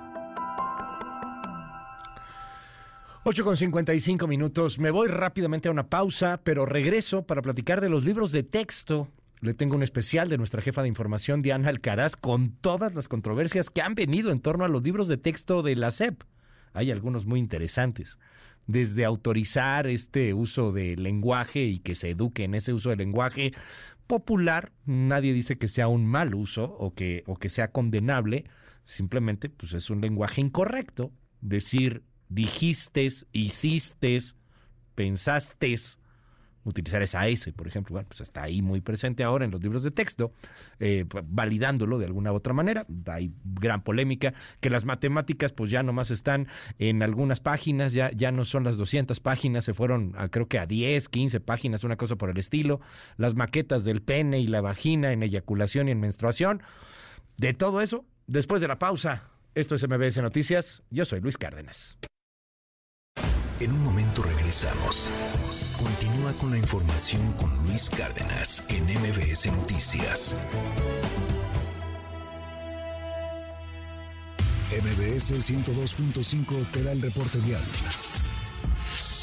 Ya tenemos más información vial. Norte. Hay carga vehicular sobre Avenida Aquiles Cerdán, desde Avenida Miguel Acuña hasta Calzada Legaria. Demorarás en este tramo aproximadamente 10 minutos. La alternativa es Calzada Camarones. Sur. Rezagada la circulación sobre Avenida Copilco, desde Avenida Universidad hasta Avenida Insurgentes. Demorarás en este tramo aproximadamente 8 minutos. Oriente. Carga vehicular sobre el eje 6 Sur, desde Avenida Javier Rojo Gómez hasta calle Albarrada. Permanecerás en este tramo aproximadamente 6 minutos. Y toma cuenta que a las 11 de la mañana se prevé una concentración de manifestantes sobre calle Serapio Rendón a la altura del número 57B en la colonia San Rafael. Esto es en la alcaldía Cuauhtémoc. Evita la zona. Sigue escuchando MBS Noticias 102.5. MBS 102.5 te da el reporte vial. Whisky Johnny Walker 2 por 499. Tequila Jimador 2 por 399. Julio regalado solo en Soriana. Agosto 2. Consulta restricciones en soriana.com. ¡Piratas! Un viaje fantástico llega al Acuario Bursa y Acuario Interactivo. Al sonido de Revive las historias de los piratas más famosos que han navegado nuestros mares. Y vive su leyenda en esta exposición temporal. Conviértete en un pirata del mar de la ciudad. Reserva tu visita en aquariumbursa.com.mx. Incluido en tu acceso general. La segunda mitad del siglo XX fue una época de violencia política cometida y ocultada por el Estado mexicano. Esta CNDH documentó más de 800 casos de quienes sufrieron desaparición forzada, ejecución extrajudicial, tortura y otras violaciones graves de derechos humanos. Para que las víctimas y familiares accedan a la justicia y la reparación del daño, emitimos la recomendación 98VG 2023. En la CNDH defendemos al pueblo. Típico, sales corriendo con el celular, la maleta del gimnasio y mi cartera. Tranqui, con BBVA ya puedes pagar con tu celular usando Dimo. Conoce más en bbva.mx, diagonal Dimo. Con Dimo, tu número celular es tu cuenta.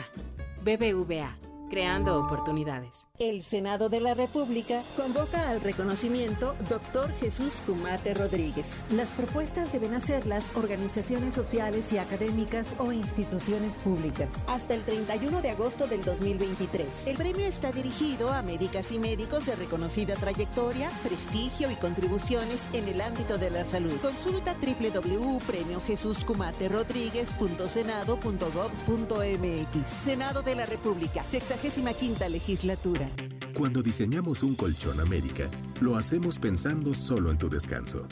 Estamos a la vanguardia con nuestra exclusiva nanotecnología. Creamos colchones que se adaptan a tu forma de dormir. Colchones América, tu lugar favorito. Correr Donar. Acción y efecto de correr en la Bimbo Global Race. Porque cuando te inscribes y corres, estás donando al mismo tiempo. Participa en la carrera Bimbo Global Race este 24 de septiembre. Regístrate en Haz Deporte y ayúdanos a entregar 20 rebanadas de pan por tu inscripción. Con Bimbo, compartimos lo bueno. Cada vez tenemos menos agua en el mundo y hoy somos muchísimas más personas de las que éramos antes. Además, solo el 3% de toda el agua es dulce. Por eso es importante cuidarla, reutilizarla y reciclarla, dándole un uso responsable. No nos hagamos. A todos nos toca cuidarla. El agua es vida. No tires la vida a la coladera. Comisión Nacional del Agua. Gobierno de México. Aceite vegetal precisísimo 2 por 69 pesos. Detergente multiusos precisísimo 2 por 40 pesos. Julio regalado solo en Soriana. Agosto 2. Consulta restricciones en soriana.com. Ya estamos de regreso. MBS Noticias con Luis Cárdenas. Continuamos.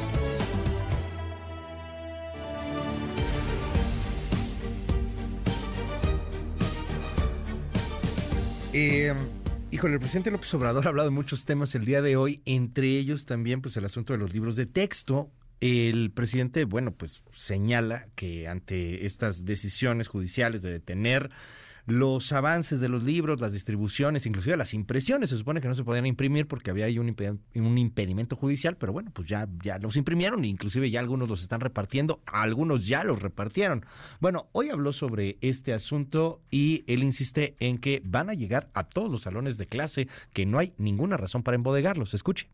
No hay ningún impedimento. Los libros van a llegar para el reinicio a clases el día 28 de este mes de agosto que está iniciando. Es el regreso a clases. Van a estar ya los libros. No hay ningún juicio de amparo que impida el que se distribuyan los libros. No hay nada que impida eso. Se está planteando que no se distribuyan a las escuelas o a los niños hasta que no se presenten los planes de estudio, pues todavía falta tiempo para la presentación de los planes de estudio.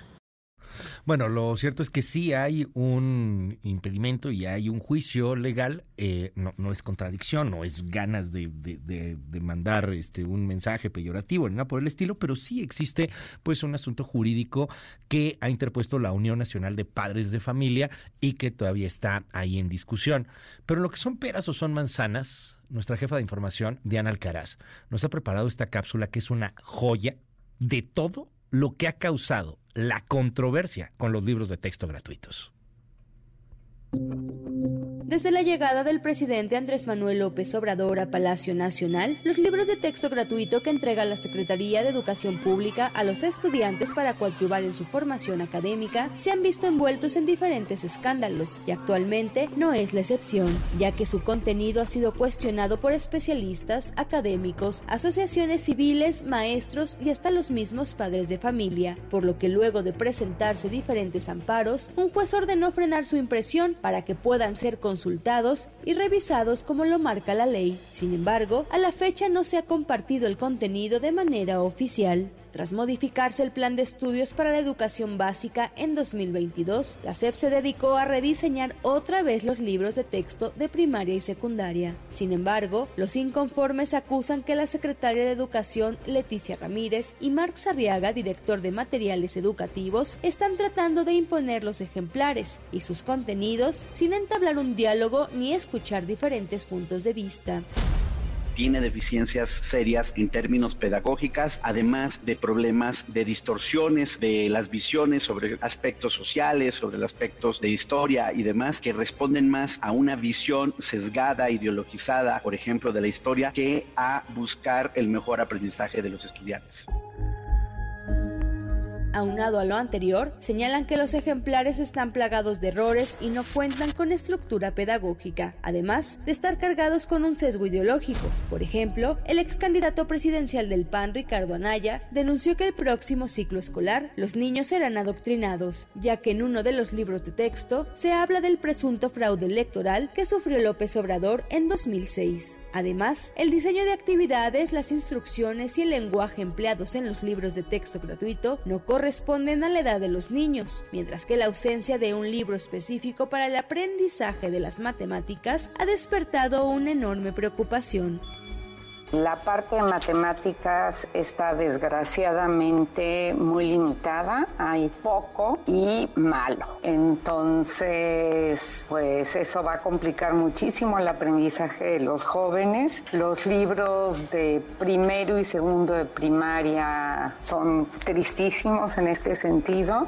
Y si hablamos de las actividades que vienen en los libros, en el ejemplar que será entregado a niños de quinto de primaria, se solicita a los alumnos realizar una maqueta de los órganos masculino y femenino, simulando una eyaculación y el proceso del ciclo menstrual, lo que sin duda ha causado una gran controversia. En tanto, guerrilleros como Lucio Cabañas y Genaro Vázquez, entre otros, son exaltados y sus movimientos romantizados en un libro que será entregado a maestros de secundaria. El ejemplar también aborda la revolución cubana y el neoliberalismo, etapa en la que asegura que se construyeron obras faraónicas como la biblioteca José Vasconcelos. Y es que pese a todas las críticas, el próximo 28 de agosto, cuando después de poco más de un mes de vacaciones los 24.4 millones de alumnos de educación básica regresen a clases, los libros de texto gratuito estarán en las aulas para formar a la niñez mexicana. Así lo advirtió el presidente López Obrador. La mayoría de los libros van a estar en las escuelas. No se han retirado, no se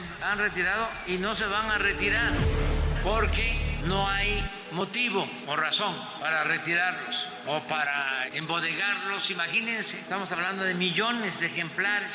Para la primera emisión de MBS Noticias, Diana Alcaraz. Ya estamos de regreso. MBS Noticias con Luis Cárdenas. Continuamos. ¿Cómo van los mercados Itlali Sainz? Muy buenos días. ¿Cómo estás, Luis? Buenos días a ti, buenos días también a nuestros amigos del auditorio. Eh, están operando mixtos en Wall Street los principales índices. Gana el Dow Jones Industrial apenas 0.03%. El Nasdaq está registrando una baja de 0.22% y pierde en México el S&P DMV de la Bolsa Mexicana de Valores 0.29%. Se cotiza en 54.769.34 unidades.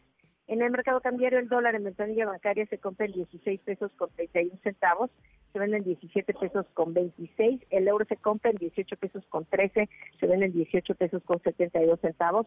Finalmente te comento que el precio promedio de la gasolina magna en la República Mexicana se ubica en 22 pesos con 22 centavos por litro. La roja o premio de promedio en el país se compra en 24 pesos con 40 centavos. En la Ciudad de México el precio promedio para la gasolina magna es de 22 pesos con 57 y la premium ya se compra en promedio por litro en 25 pesos con 9 centavos. Luis, mi reporte al auditorio. Gracias, Itlali. Muy buenos días. Buenos días. Oiga, cuídese, ahí anda otra vez el bicho, el COVID va en repunte. Expertos en la UNAM están recomendando que pues se use el cubrebocas. Cada quien decida cómo, ya, ya conocemos muy bien esto. Expertos en la Universidad Nacional Autónoma de México pues recomiendan el uso de cubrebocas, particularmente en lugares cerrados y en lugares también aglomerados, transporte público, ciertos eh, lugares de trabajo, etcétera. Cuéntanos, Adrián Jiménez, buen día.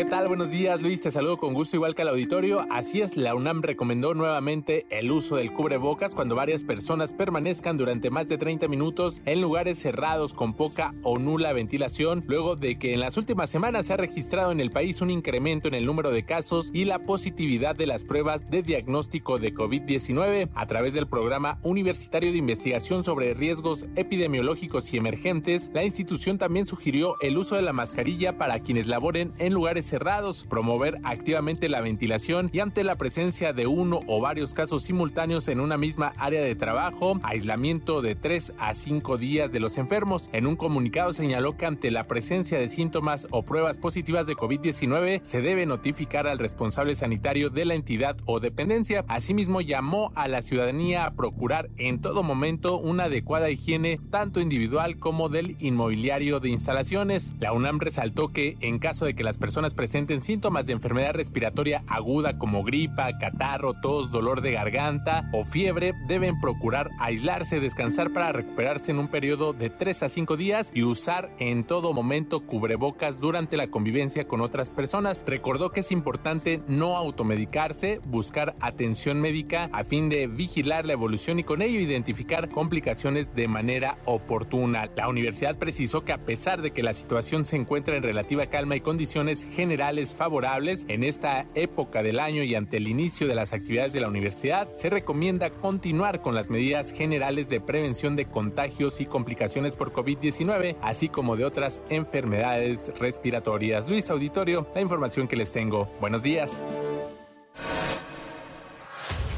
MBS Radio presenta el resumen informativo con Luis Cárdenas.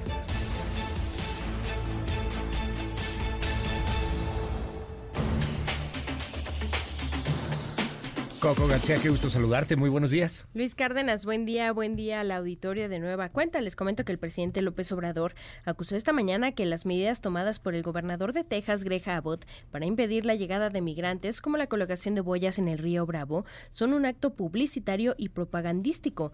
Reiteró que el mandatario local está actuando de manera politiquera para quedar bien con un grupo de ciudadanos estadounidenses.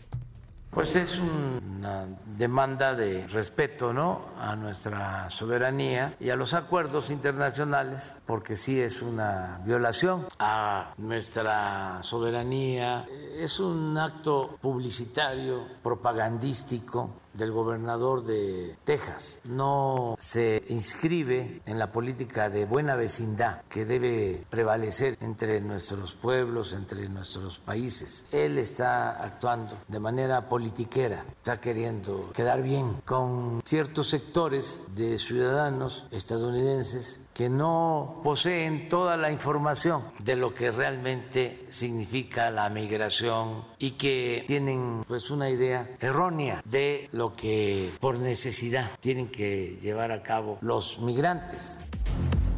Y bueno, este lunes sepultaron en, Chi- en Chilpancingo al empresario José Guadalupe Fuentes Brito y su hijo Irving Fuentes, cercanos al ex canciller Marcelo Ebrard, y quienes, bueno, fueron asesinados el pasado sábado en un supuesto asalto en la autopista del Sol. Durante el sepelio, familiares y amigos exigieron a las autoridades esclarecer los hechos y castigar a los responsables. La familia Fuentes Brito, José Guadalupe y José Manuel piden justicia. ¿Qué pide la familia? Justicia. ¿Qué pide la familia? Justicia. ¿Qué pide la familia? Yo como madre estoy igual también, que haga, que haga justicia, no nomás que se quede así, que no hagan nada, porque uno como madre queda uno triste con, sin sus hijos. Y eso pónganse a pensar. Y no es posible que nomás no hagan nada. No se valen las injusticias porque somos hermanos, porque somos de aquí. De repente se pregunta uno, ¿quién seguirá? Y no nos dan tiempo de prepararnos. La maldad nos ha rodeado, la maldad nos ha acosado. Y hoy vale la pena que estemos unidos, especialmente para cubrirnos las espaldas. Y a través de redes sociales se ha viralizado el video que muestra el momento en que un hombre golpea brutalmente al empleado de un restaurante de comida rápida en San Luis Potosí sin que sus compañeros lo impidan. El agresor, quien ya es buscado por las autoridades, se molestó pues porque quería que lo atendieran rápido. Sin embargo, pues el trabajador le dijo que debía formarse, irse a la cola y entonces eh, pues lo golpeó, lo golpeó en reiteradas ocasiones. El trabajador ya fue eh, atendido médicamente, entonces pues ya se busca este sujeto golpeador. Sas. Fue en un restaurante de comida rápida. Ah, ¿no? en San Luis Potosí, en uno de estos que hacen sándwiches. Entonces, Ok. ahí el- este sujeto lo quiso. No quería qui- su sándwich qui- ya. Quiso que es que ya tengo hambre. Y ya, ya, atiéndeme apúrale. rápido. Se, pero y se había metió a la gente cocina. formada. Estamos viendo Ajá. el video. Si nos sigue a través de las redes y, o a través de la tele, estamos viendo el video aquí. El comensal hambriento, desesperado, se metió a la cocina a patear al pobre empleado. No, sí, llega y ¿Qué le da un golpazo en la cara así luego, luego. Entonces, Bueno, pues sí, ya lo está Ay. buscando al hambriento golpeador. está bueno. Y finalmente, Luis Auditorio, en más información, les comento que el gobierno de la Ciudad de México y la Fiscalía Local se preparan para lanzar un programa de recompensas que tiene por objetivo que la ciudadanía aporte información que facilite la captura de personas que están identificadas como generadores de violencia.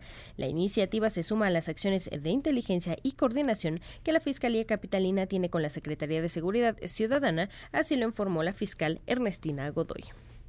Estamos a punto de, lanzar, junto con el gobierno de la ciudad, un programa, le hemos llamado programa de recompensas, en donde tenemos ubicados a generadores de violencia, que incluso algunos cuentan con orden de aprehensión, no solo de la ciudad, y vamos con ese gran programa de recompensas para que sea también la ciudadanía quienes nos ayuden. Gracias, Coco. Te decimos en tu red. ¿Cuál es? En arroba Coco García con doble I, ahí en todas las redes sociales. ¿ves? Muy, muchas gracias, buen día. Buen día, son las 9 con 17. Si usted entra en prácticamente cualquier encuesta gringa, va a ver que Donald Trump es, pero por mucho, el favorito en las encuestas. Y esto está generando el sentimiento antiinmigrante. También ayer veía un artículo, ayer o antier, eh, publicado en el New York Times, en donde pues comentaban esto que, que platicábamos hace algunos días, de cómo está creciendo entre los republicanos la visión de México como enemigo. Antes nos veían como aliados y ahora una parte importante de los republicanos nos empieza a ver ya no solamente como, como no aliados, sino ya como enemigos. La polarización del discurso, a final de cuentas. Y ahí va, creciendo y creciendo en, en las encuestas, prácticamente un hecho que será el candidato republicano. Todo puede pasar, evidentemente. León Krause, gracias por tomar esta comunicación en esta mañana. ¿Cómo estás, querido León? Buen día.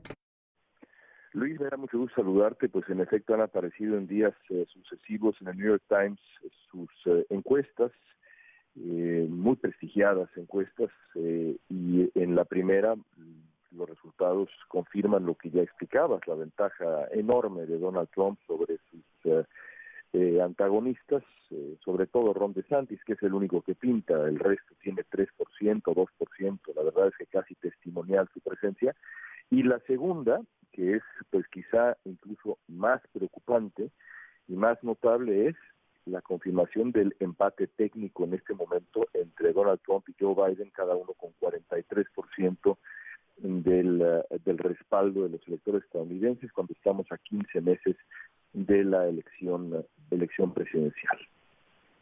Pues eh, pinta bien el panorama para, para Donald Trump, a final de cuentas. O sea, esto que, que antes muchos demócratas lo señalaban, León, es que no, está muy lejos todavía de poder alcanzar a Joe Biden, eh, falta un rato para que esto suceda. Pues, pues Sí. parece que se está, se está cerrando y, y probablemente con una ventaja hacia, hacia Donald Trump, que, que, que puede ser el siguiente presidente. Increíble. Eh, eh, es increíble, sobre todo porque hay que, pues hay que tomar en cuenta y, eh, y poner en la mesa de, de discusión eh, el hecho de que Donald Trump enfrenta en este momento 71 cargos criminales, eh, felonías de distinta índole, estatal, federal, más las que se acumulen esta semana, como se decía, en, eh, acuerdo, creo que era pronósticos deportivos cuando éramos chicos, eh, y, es, es, es que así es la, la realidad, la realidad política, pero a los votantes republicanos parece que les, eh, que les importa poco, a pesar de que una mayoría de ellos reconoce que Trump muy probablemente, y así lo revelan, revelan estas encuestas, eh, cometió crímenes, actuó de manera ilegal e incluso una mayoría también acepta de los republicanos, ya ni hablemos de los demócratas y los independientes, que Trump puso en peligro la democracia de Estados Unidos. A pesar de esto, Luis, a pesar de, de estas dos circunstancias tan graves, este hombre es el favorito para quedarse con la candidatura republicana y en este momento pues está en empate con, eh, con el presidente con, el presidente en funciones Joe Biden. ¿Dónde dónde está la narrativa demócrata de, de respuesta a Trump, eh, por desgracia, eh, entiendo que, que, bueno, pues se van hacia, hacia el centro, que se van hacia la moderación, hacia la decencia, pero hay veces en que quizá sea necesario combatir un fuego con fuego.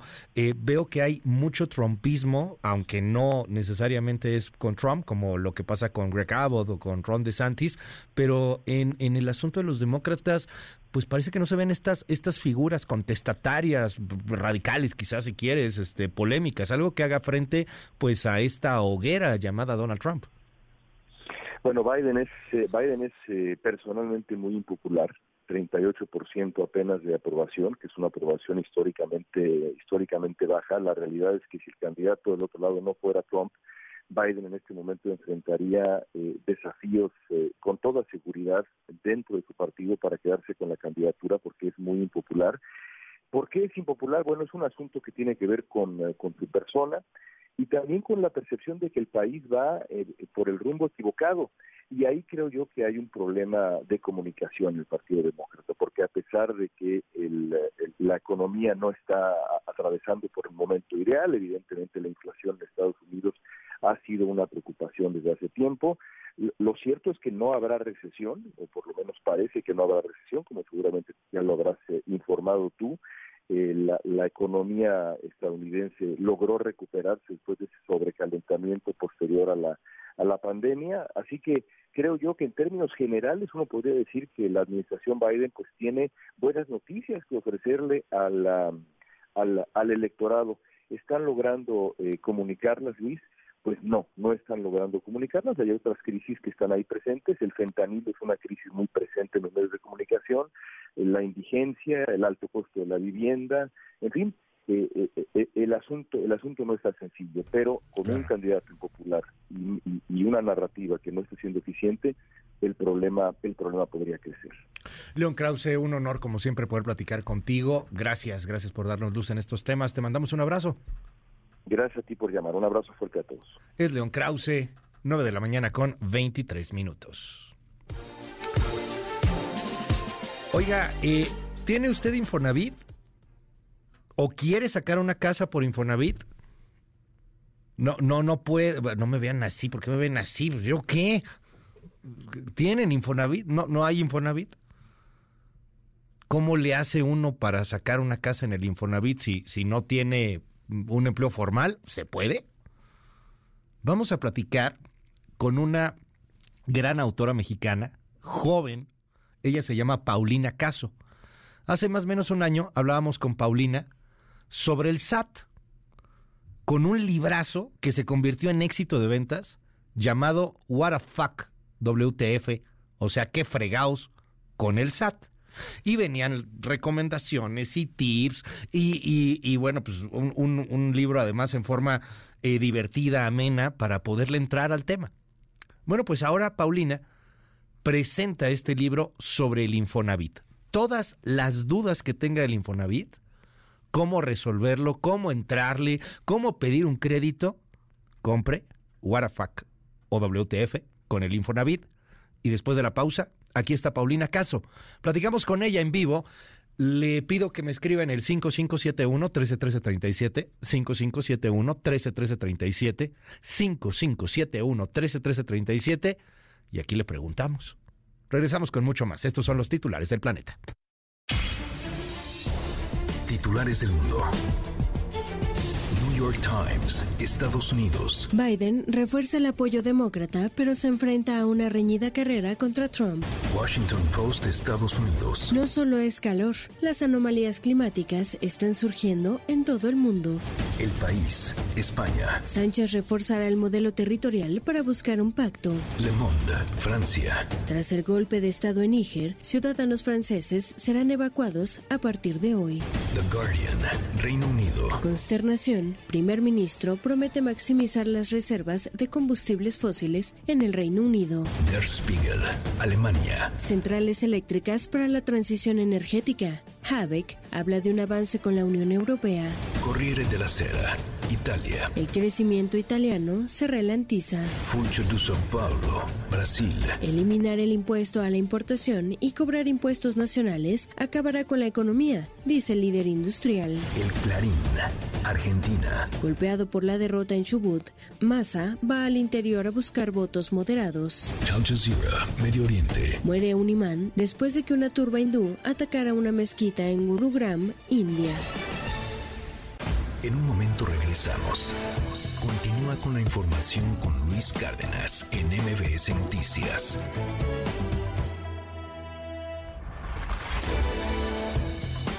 Ya estamos de regreso. MBS Noticias con Luis Cárdenas. Continuamos.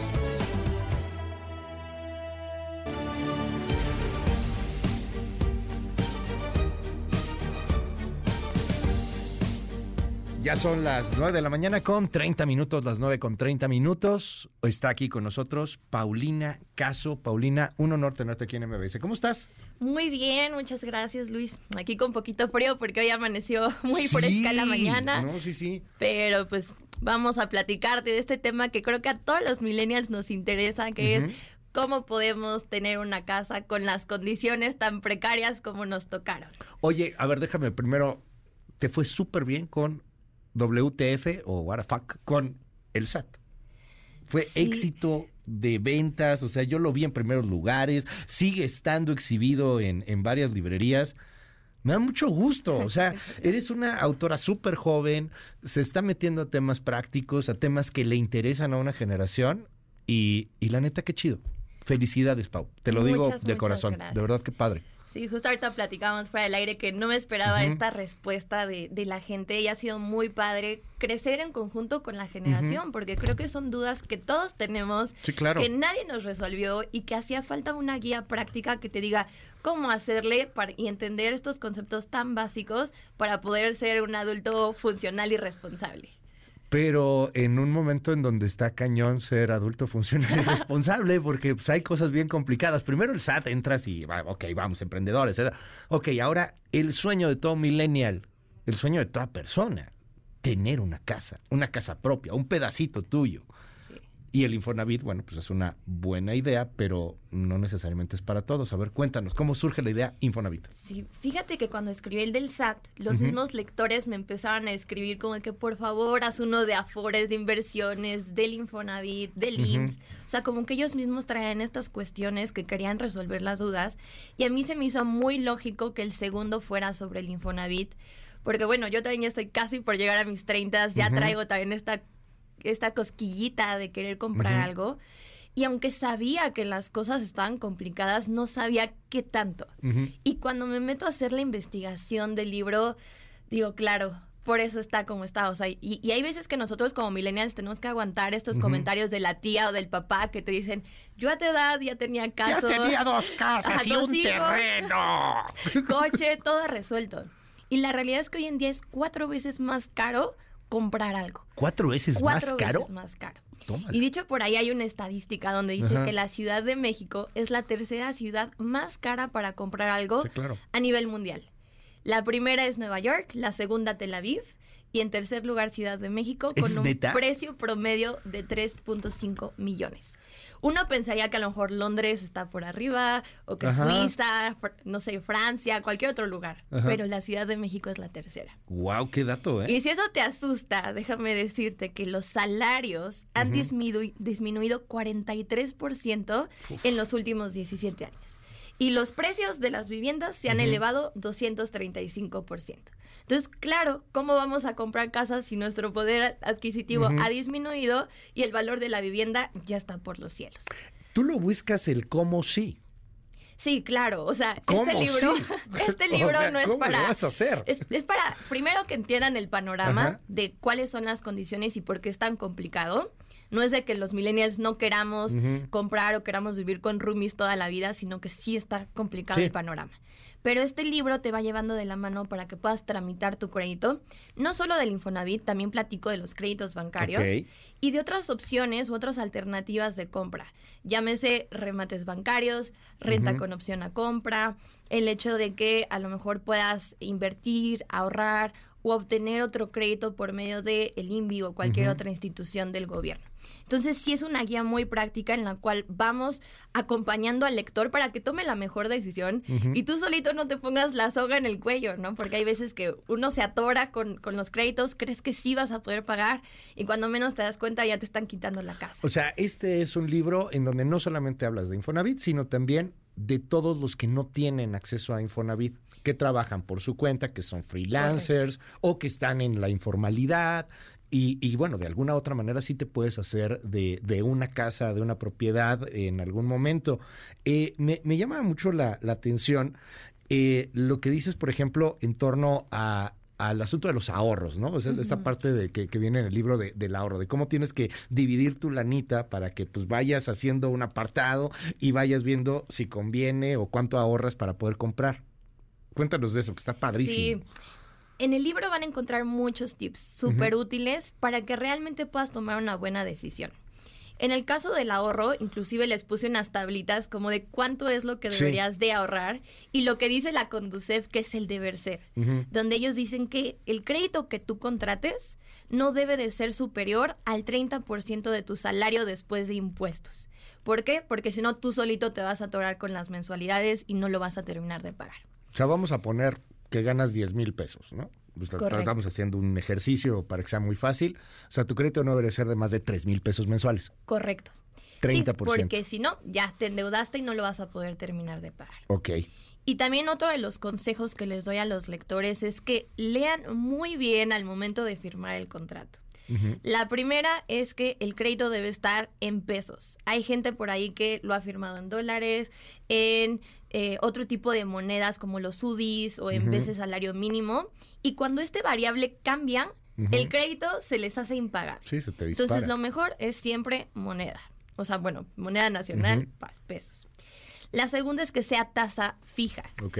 ¿Por qué? Porque el mercado es súper volátil. Entonces, si ahorita las cosas están bien y en un mes ya empeoraron, tu crédito ya se fue también, o sea, por los cielos y no lo vas a poder terminar de pagar. Que por lo regular el banco te da casi siempre tasa fija, ¿no? Sí. Fíjate que antes de, esta devaluación súper fuerte, creo que en el 94, había muchas tasas variables. Ok. Y ahí a mucha gente le fue bien, a otros les fue muy mal, y lo que hizo el banco fue ya pura tasa eh, fija. Pero pues todavía hay ciertas condiciones en las cuales podrías adquirir uno en variable, pero la, la, em, la condición de los expertos dicen mejor no lo hagas. Vámonos con algunas preguntas que te están diciendo desde el auditorio. A ver, aproveche porque Paulina Caso es maravillosa poderla tener aquí y que de manera sencilla, rápida, entramos todos a, a, este, a este asunto. Mira, te preguntan aquí, a ver, remates bancarios, ¿qué tan buenos son? ¿No hay muchas tranzas con eso de los remates bancarios? Sí, justo hay mucha gente que se deja guiar por el precio porque dices, wow, una casota en, no sé, un millón de pesos. Pero hay muchas trabas legales. ¿Por qué? Porque luego la gente se puede amparar y no se sale de la propiedad. Entonces ahí esperando, esperando, esperando y se vuelve un caos. Entonces mi consejo es, si van a irse por un remate bancario, háganlo con una empresa especializada que se literalmente se encargan de, de, de, rematar estas propiedades y no lo hagan con cualquier persona porque hay veces que ni siquiera tienen los documentos o que están fingiendo ser los dueños de la propiedad y en realidad no tienen los papeles. Entonces mucho cuidado con eso. Nos dicen aquí en el WhatsApp sobre lo que están hablando del Infonavit, yo soy patrón, dice aquí esta persona. O sea, pago a mis empleados, pero ¿podría yo tener Infonavit como patrón? No. Qué interesante. ¿eh? Esa es una muy buena pregunta y pasa lo mismo que con, los freelancers o cuando tú eres dueño de tu propio negocio. ¿No puedes? Tú no puedes tener este Infonavit, únicamente lo puedes tener cuando tienes un patrón que te da de alta. Y lo que sí es que si en algún tiempo tú fuiste Ajá. empleado y tenías tu cuenta de Infonavit, puedes seguir haciendo aportaciones voluntarias. Pero si nunca tuviste esta cuenta de Infonavit porque siempre fuiste emprendedor y lo hiciste tú solito, lamento decirte que todavía no hay una solución que nos pueda dar este crédito Infonavit. Me dicen aquí en el WhatsApp, cuando firmas un crédito de Infonavit, tiene que presentarse un funcionario de Infonavit, dicen aquí, porque tengo un segundo crédito y en la firma de escrituras no se presentó ningún funcionario de Infonavit. Pues ¿Cómo mira, es ese trámite? el deber ser es que tiene que haber un notario, tiene que haber como el gestor del Infonavit que te está ayudando a hacer el trámite. Eh, hay veces que pues la demanda es muy alta y no, no van, ¿no? Siempre a estas firmas de escrituras o a la firma del papeleo, pero lo que sí o sí debe estar pues es un representante del banco que te vaya a dar eh, este crédito o bien el notario, ¿no? Para hacerlo legal y a lo mejor algún testigo que esté ahí en- en la firma. Nos dicen, fíjate, esto se repite muchas veces. ¿Dónde puedo saber cuánto debo del Infonavit? Llevo 45 mil años pagando. ¿Cuánto debo? Lo pueden checar desde mi cuenta Infonavit. Ajá. Ahí van a poder consultar su tabla de amortización para que sepan cuánto han abonado de todas las mensualidades y cuánto de ese dinero se fue a intereses y cuánto se está yendo a capital. Nos dicen aquí también, según tengo entendido, puede llegar a haber un descuento en el crédito Infonavit si lo liquidas antes del vencimiento. Sí, hay descuentos por liquidación anticipada que este, te dan ciertos, así que, bueno, voy a volver a usar la palabra Sí. descuentos por pagar antes, ¿no? Entonces es muy importante que cuando firmemos el contrato de cualquier crédito, llámese Infonavit o el que sea, veamos si te cobran algún tipo de interés por pagar antes o no. En el caso del Infonavit no hay ningún tipo de, de consecuencia por pagar antes. Fíjate que aquí hay un súper debate y ese es para un, un, un temazo. Este, preguntan aquí algunas personas, ¿en algún caso te conviene más rentar que comprar? Sí. Dicen, por ejemplo, que justo, si tus ingresos no están, eh, o sea, no, no tienes un salario, para empezar, estable. Dos, no tienes la certeza de que vas a conservar ese empleo. O no tienes un empleo activo, seguro, mejor no te vayas por el crédito. También esta parte de que pues tienes que tener al menos el 30% de tu salario bruto disponible para uso de créditos o deudas, ¿no? Llámese en este caso crédito hipotecario o para pagar las tarjetas de crédito, tienes que tener ese presupuesto libre.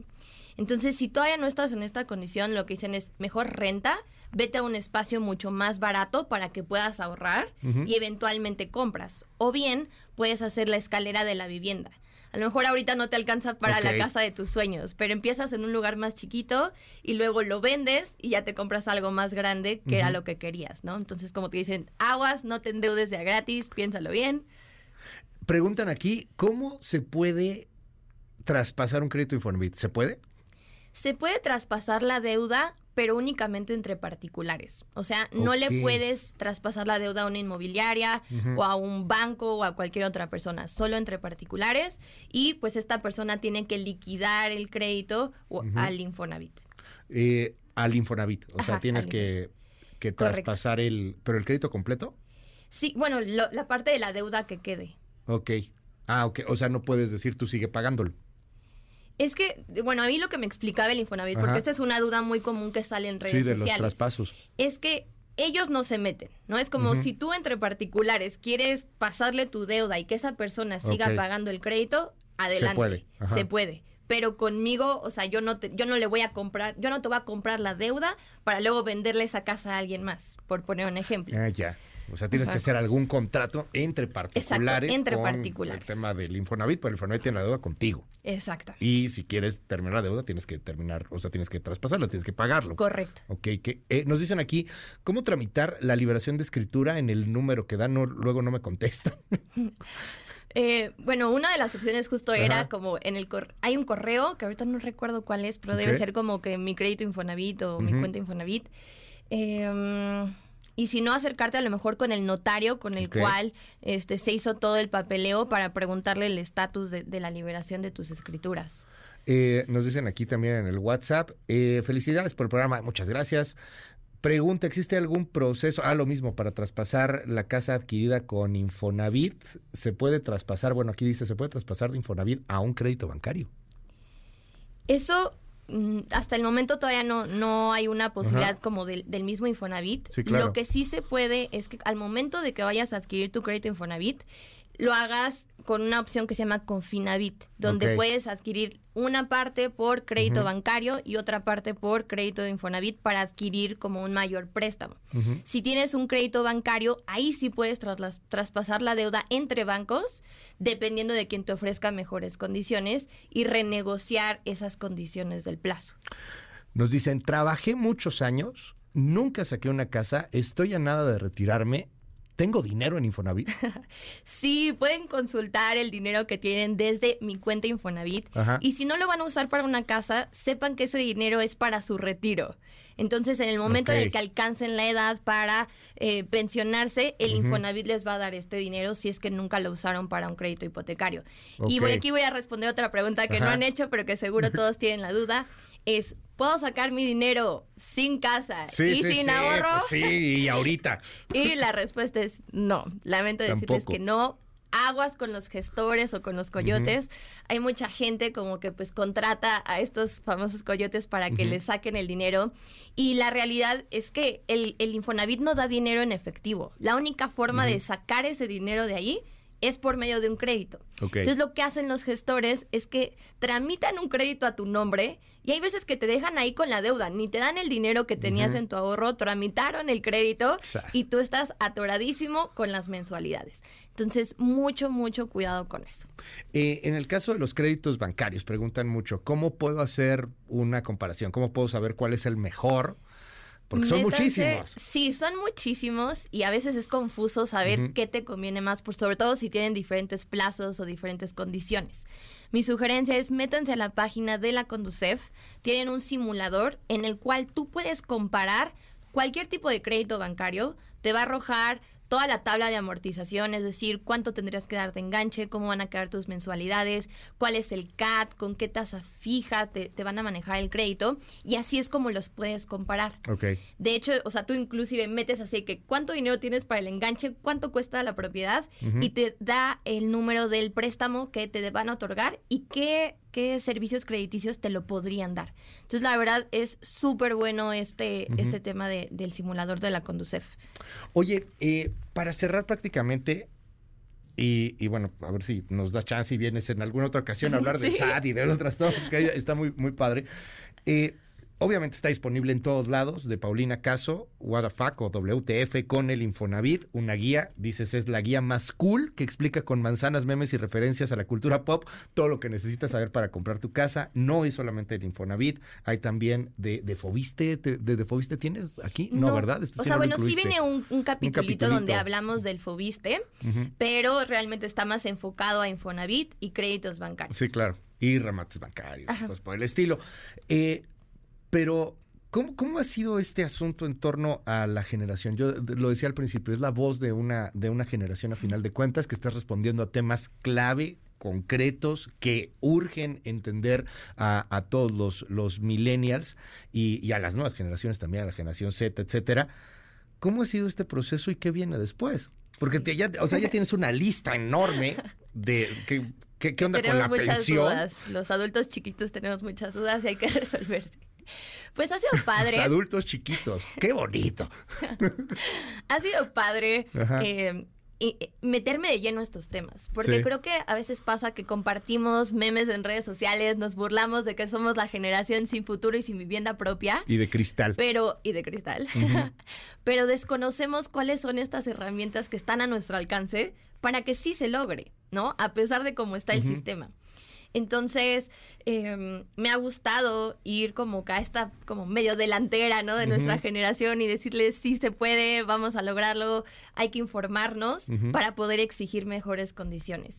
Y la realidad es que, digo, esta crisis de la vivienda está sucediendo a nivel mundial, no es solo particular de México, y, y hay formas en las cuales podemos llegar a cumplir este sueño dorado, pero sin endeudarnos o tomar una mala decisión. Toca una generación de cristal, pero que se, se ha roto brutalmente porque, a ver, eh, es cuatro veces más caro, nos decías, una vivienda, por ejemplo. Ya no tenemos pensiones. no. O sea, tú no te vas a pensionar. O sea, ahórrale. ¿Con qué te vas a pensionar? Rascándole las uñas, ¿no? O sea, ráscate con tus propias uñas y a ver cómo le haces. Eh, es, es una generación a la que le están tocando cosas la verdad, muy, muy complicadas y, y que parece que se va a ir poniendo peor cada vez. Sí, que a veces sientes que eres tú contra el mundo porque el gobierno no está ahí apoyándote como lo hicieron con otras generaciones. Entonces, sí, las condiciones están complicadas y creo que por eso es tan importante que desde ahorita lo sepamos, porque si no va a llegar el día en el que te tengas que jubilar y no vas a tener ni un peso, o lo que tienes en tu, en tu cuenta de la FORE te va a durar para vivir una semana, ¿no? Sí. Sí, Entonces, viene la generación Afore ya en unos años más, ¿no? Es la primera generación Afore que vamos a ver. Exacto. Los primeros jubilados con Afore y algunos tienen 50 mil pesos que lograron Exacto, que no te va a durar para nada. ¿no? Entonces, sí, hay que tomar al toro por los cuernos y empezar a hacer ya sea aportaciones voluntarias o a meternos para ver cómo podemos generar más ingresos y ahorrar, ¿no? Porque también creo que somos una generación que vive en, en el momento, ¿no? Como que pues me doy este gustito, como la generación Starbucks al final de cuentas, ¿no? Que veía un artículo en donde decías, ¿por qué compras el Starbucks? Porque pues es lo único que me alcanza. Es mi único lujo en ese momento. No puedo tener un coche, no puedo tener un viaje, no puedo tener una casa. Lo que puedo tener son Starbucks o un café caro, ¿no? Sí. Pues decías, híjole, es doloroso el, el tema ahí. Pero bueno, eh, Paulina Caso, de verdad, gracias por estar con nosotros el mejor de los éxitos, te va a ir súper bien. Y, pues esperamos el siguiente Guarafaca, a ver con qué nos sales, qué pensiones. una sorpresita, pero este sale en noviembre. Ya el tercero. ¿Sale ya en noviembre? Sí. Eso es una fábrica de pan, así ya está en el horno. Sí, no, pues está interesantísimo. Mil gracias. Muchas gracias. gracias. Gracias por estar con nosotros. Son las 9 con 51. Central de Inteligencia Política presenta las tres columnas más destacadas del día. De Milenio con Carlos Push, Morena y la candidata o el candidato. Para quien gane el concurso de Morena, los problemas serán diferentes, pero no están exentos de ellos. El primero será el presidente y su herencia. Dejará la mayoría de sus obras de infraestructura completadas, pero no de sus proyectos políticos. A esto nos referimos a la elección de jueces y magistrados. Otro punto es la seguridad. Los homicidios dolosos o las desapariciones son el pan de cada día. No olvidemos un programa de salud eficiente. Todavía falta mucho por mejorar. Esperemos que quien quede verdaderamente tenga interés en los ciudadanos. De 24 horas con José Ureña, Dédalo en el Frente Amplio. No hay competencia. Muchas cosas no marchan bien en el Frente Amplio por México. Existen fuertes disidencias internas por celos entre las cúpulas de Alejandro Moreno, Marco Cortés y Jesús Zambrán. Si no se concentran en crear un frente unido, es muy probable que todo caiga, por lo que deben acelerar la cosecha de apoyos si es que quieren llegar a tener la dichosa representación. Finalmente, del portal Opinión 51 con Sonia Garza González. La conveniencia del emprendimiento formal. La informalidad es el resultado de la escasez de oportunidades. Sin embargo, en algunos países representan una parte significativa del mercado laboral. De acuerdo con el Observatorio de la Organización del Trabajo, los trabajadores informales se encuentran en un mayor riesgo de vivir en precariedad. La autora nos explica que formalizar este tipo de empleos favorece la sostenibilidad económica. Con síntesis de Mariana Peralta, estas fueron las columnas del día. Síguenos en la cuenta de Twitter, arroba mx-arma. En un momento regresamos. Continúa con la información con Luis Cárdenas en MBS Noticias.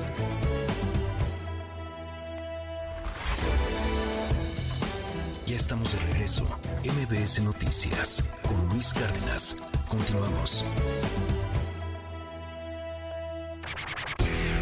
Cinco Paz con Luigi Durán. El primer roce de un nuevo amor, una aventura que se abre entre explosiones de colores. La vida se reviva con lentes Technicolor. Cada paso es en cámara lenta mientras la vida pasa acelerada alrededor. El amor te libera del tiempo y el mundo brilla con millones de posibilidades. Georgia Barnes, o simplemente Georgia, presenta su tercer álbum de estudio, Euphoric, acompañada por el productor Rostam Batmanglish. A través de 10 canciones, la británica nos lleva de la mano por un paseo de color en su nueva etapa musical, la cual ha calificado llena de libertad y aventura. En Give It Up for Love, Georgia le da prioridad a su voz, la cual se eleva desde el centro como un canto al aire que la aleja del suelo, mientras que guitarras y teclados se mezclan con beats suaves para formar una red de seguridad en su ascenso. Georgia llama desde su vuelo a todos aquellos que buscan redención y salvación.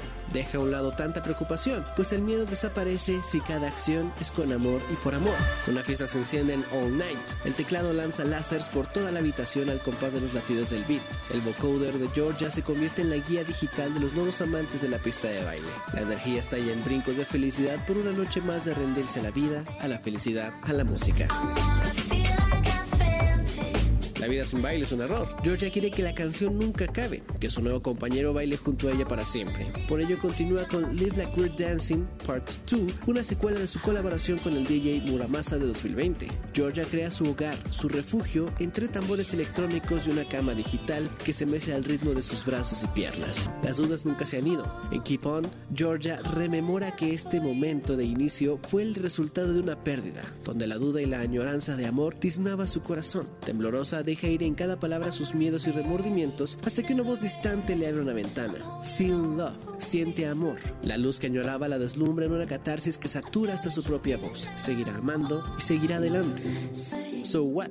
¿Qué importa si duele? ¿Qué importa si te equivocas? Hazlo de nuevo. Vive esa libertad de cometer errores, esa libertad de amar, esa libertad de crecer. Con este disco, Georgia deja atrás su miedo a intentarlo una y otra vez. Sabe que cada una de sus decisiones son con amor, pero sobre todo son suyas. Ahora intenta difundir ese mensaje a quien quiera que desee escucharla. Al atreverse a iniciar una aventura, la vida se llena de nuevos colores. Mi nombre es Luigi Durán, pueden seguirme en arroba Luigi de X. Pásela maravillosamente bien. Nos escuchamos mañana tempranito en punto de las 6. Se queda primero con Gaby Vargas y ya están aquí también Ingrid y Tamara.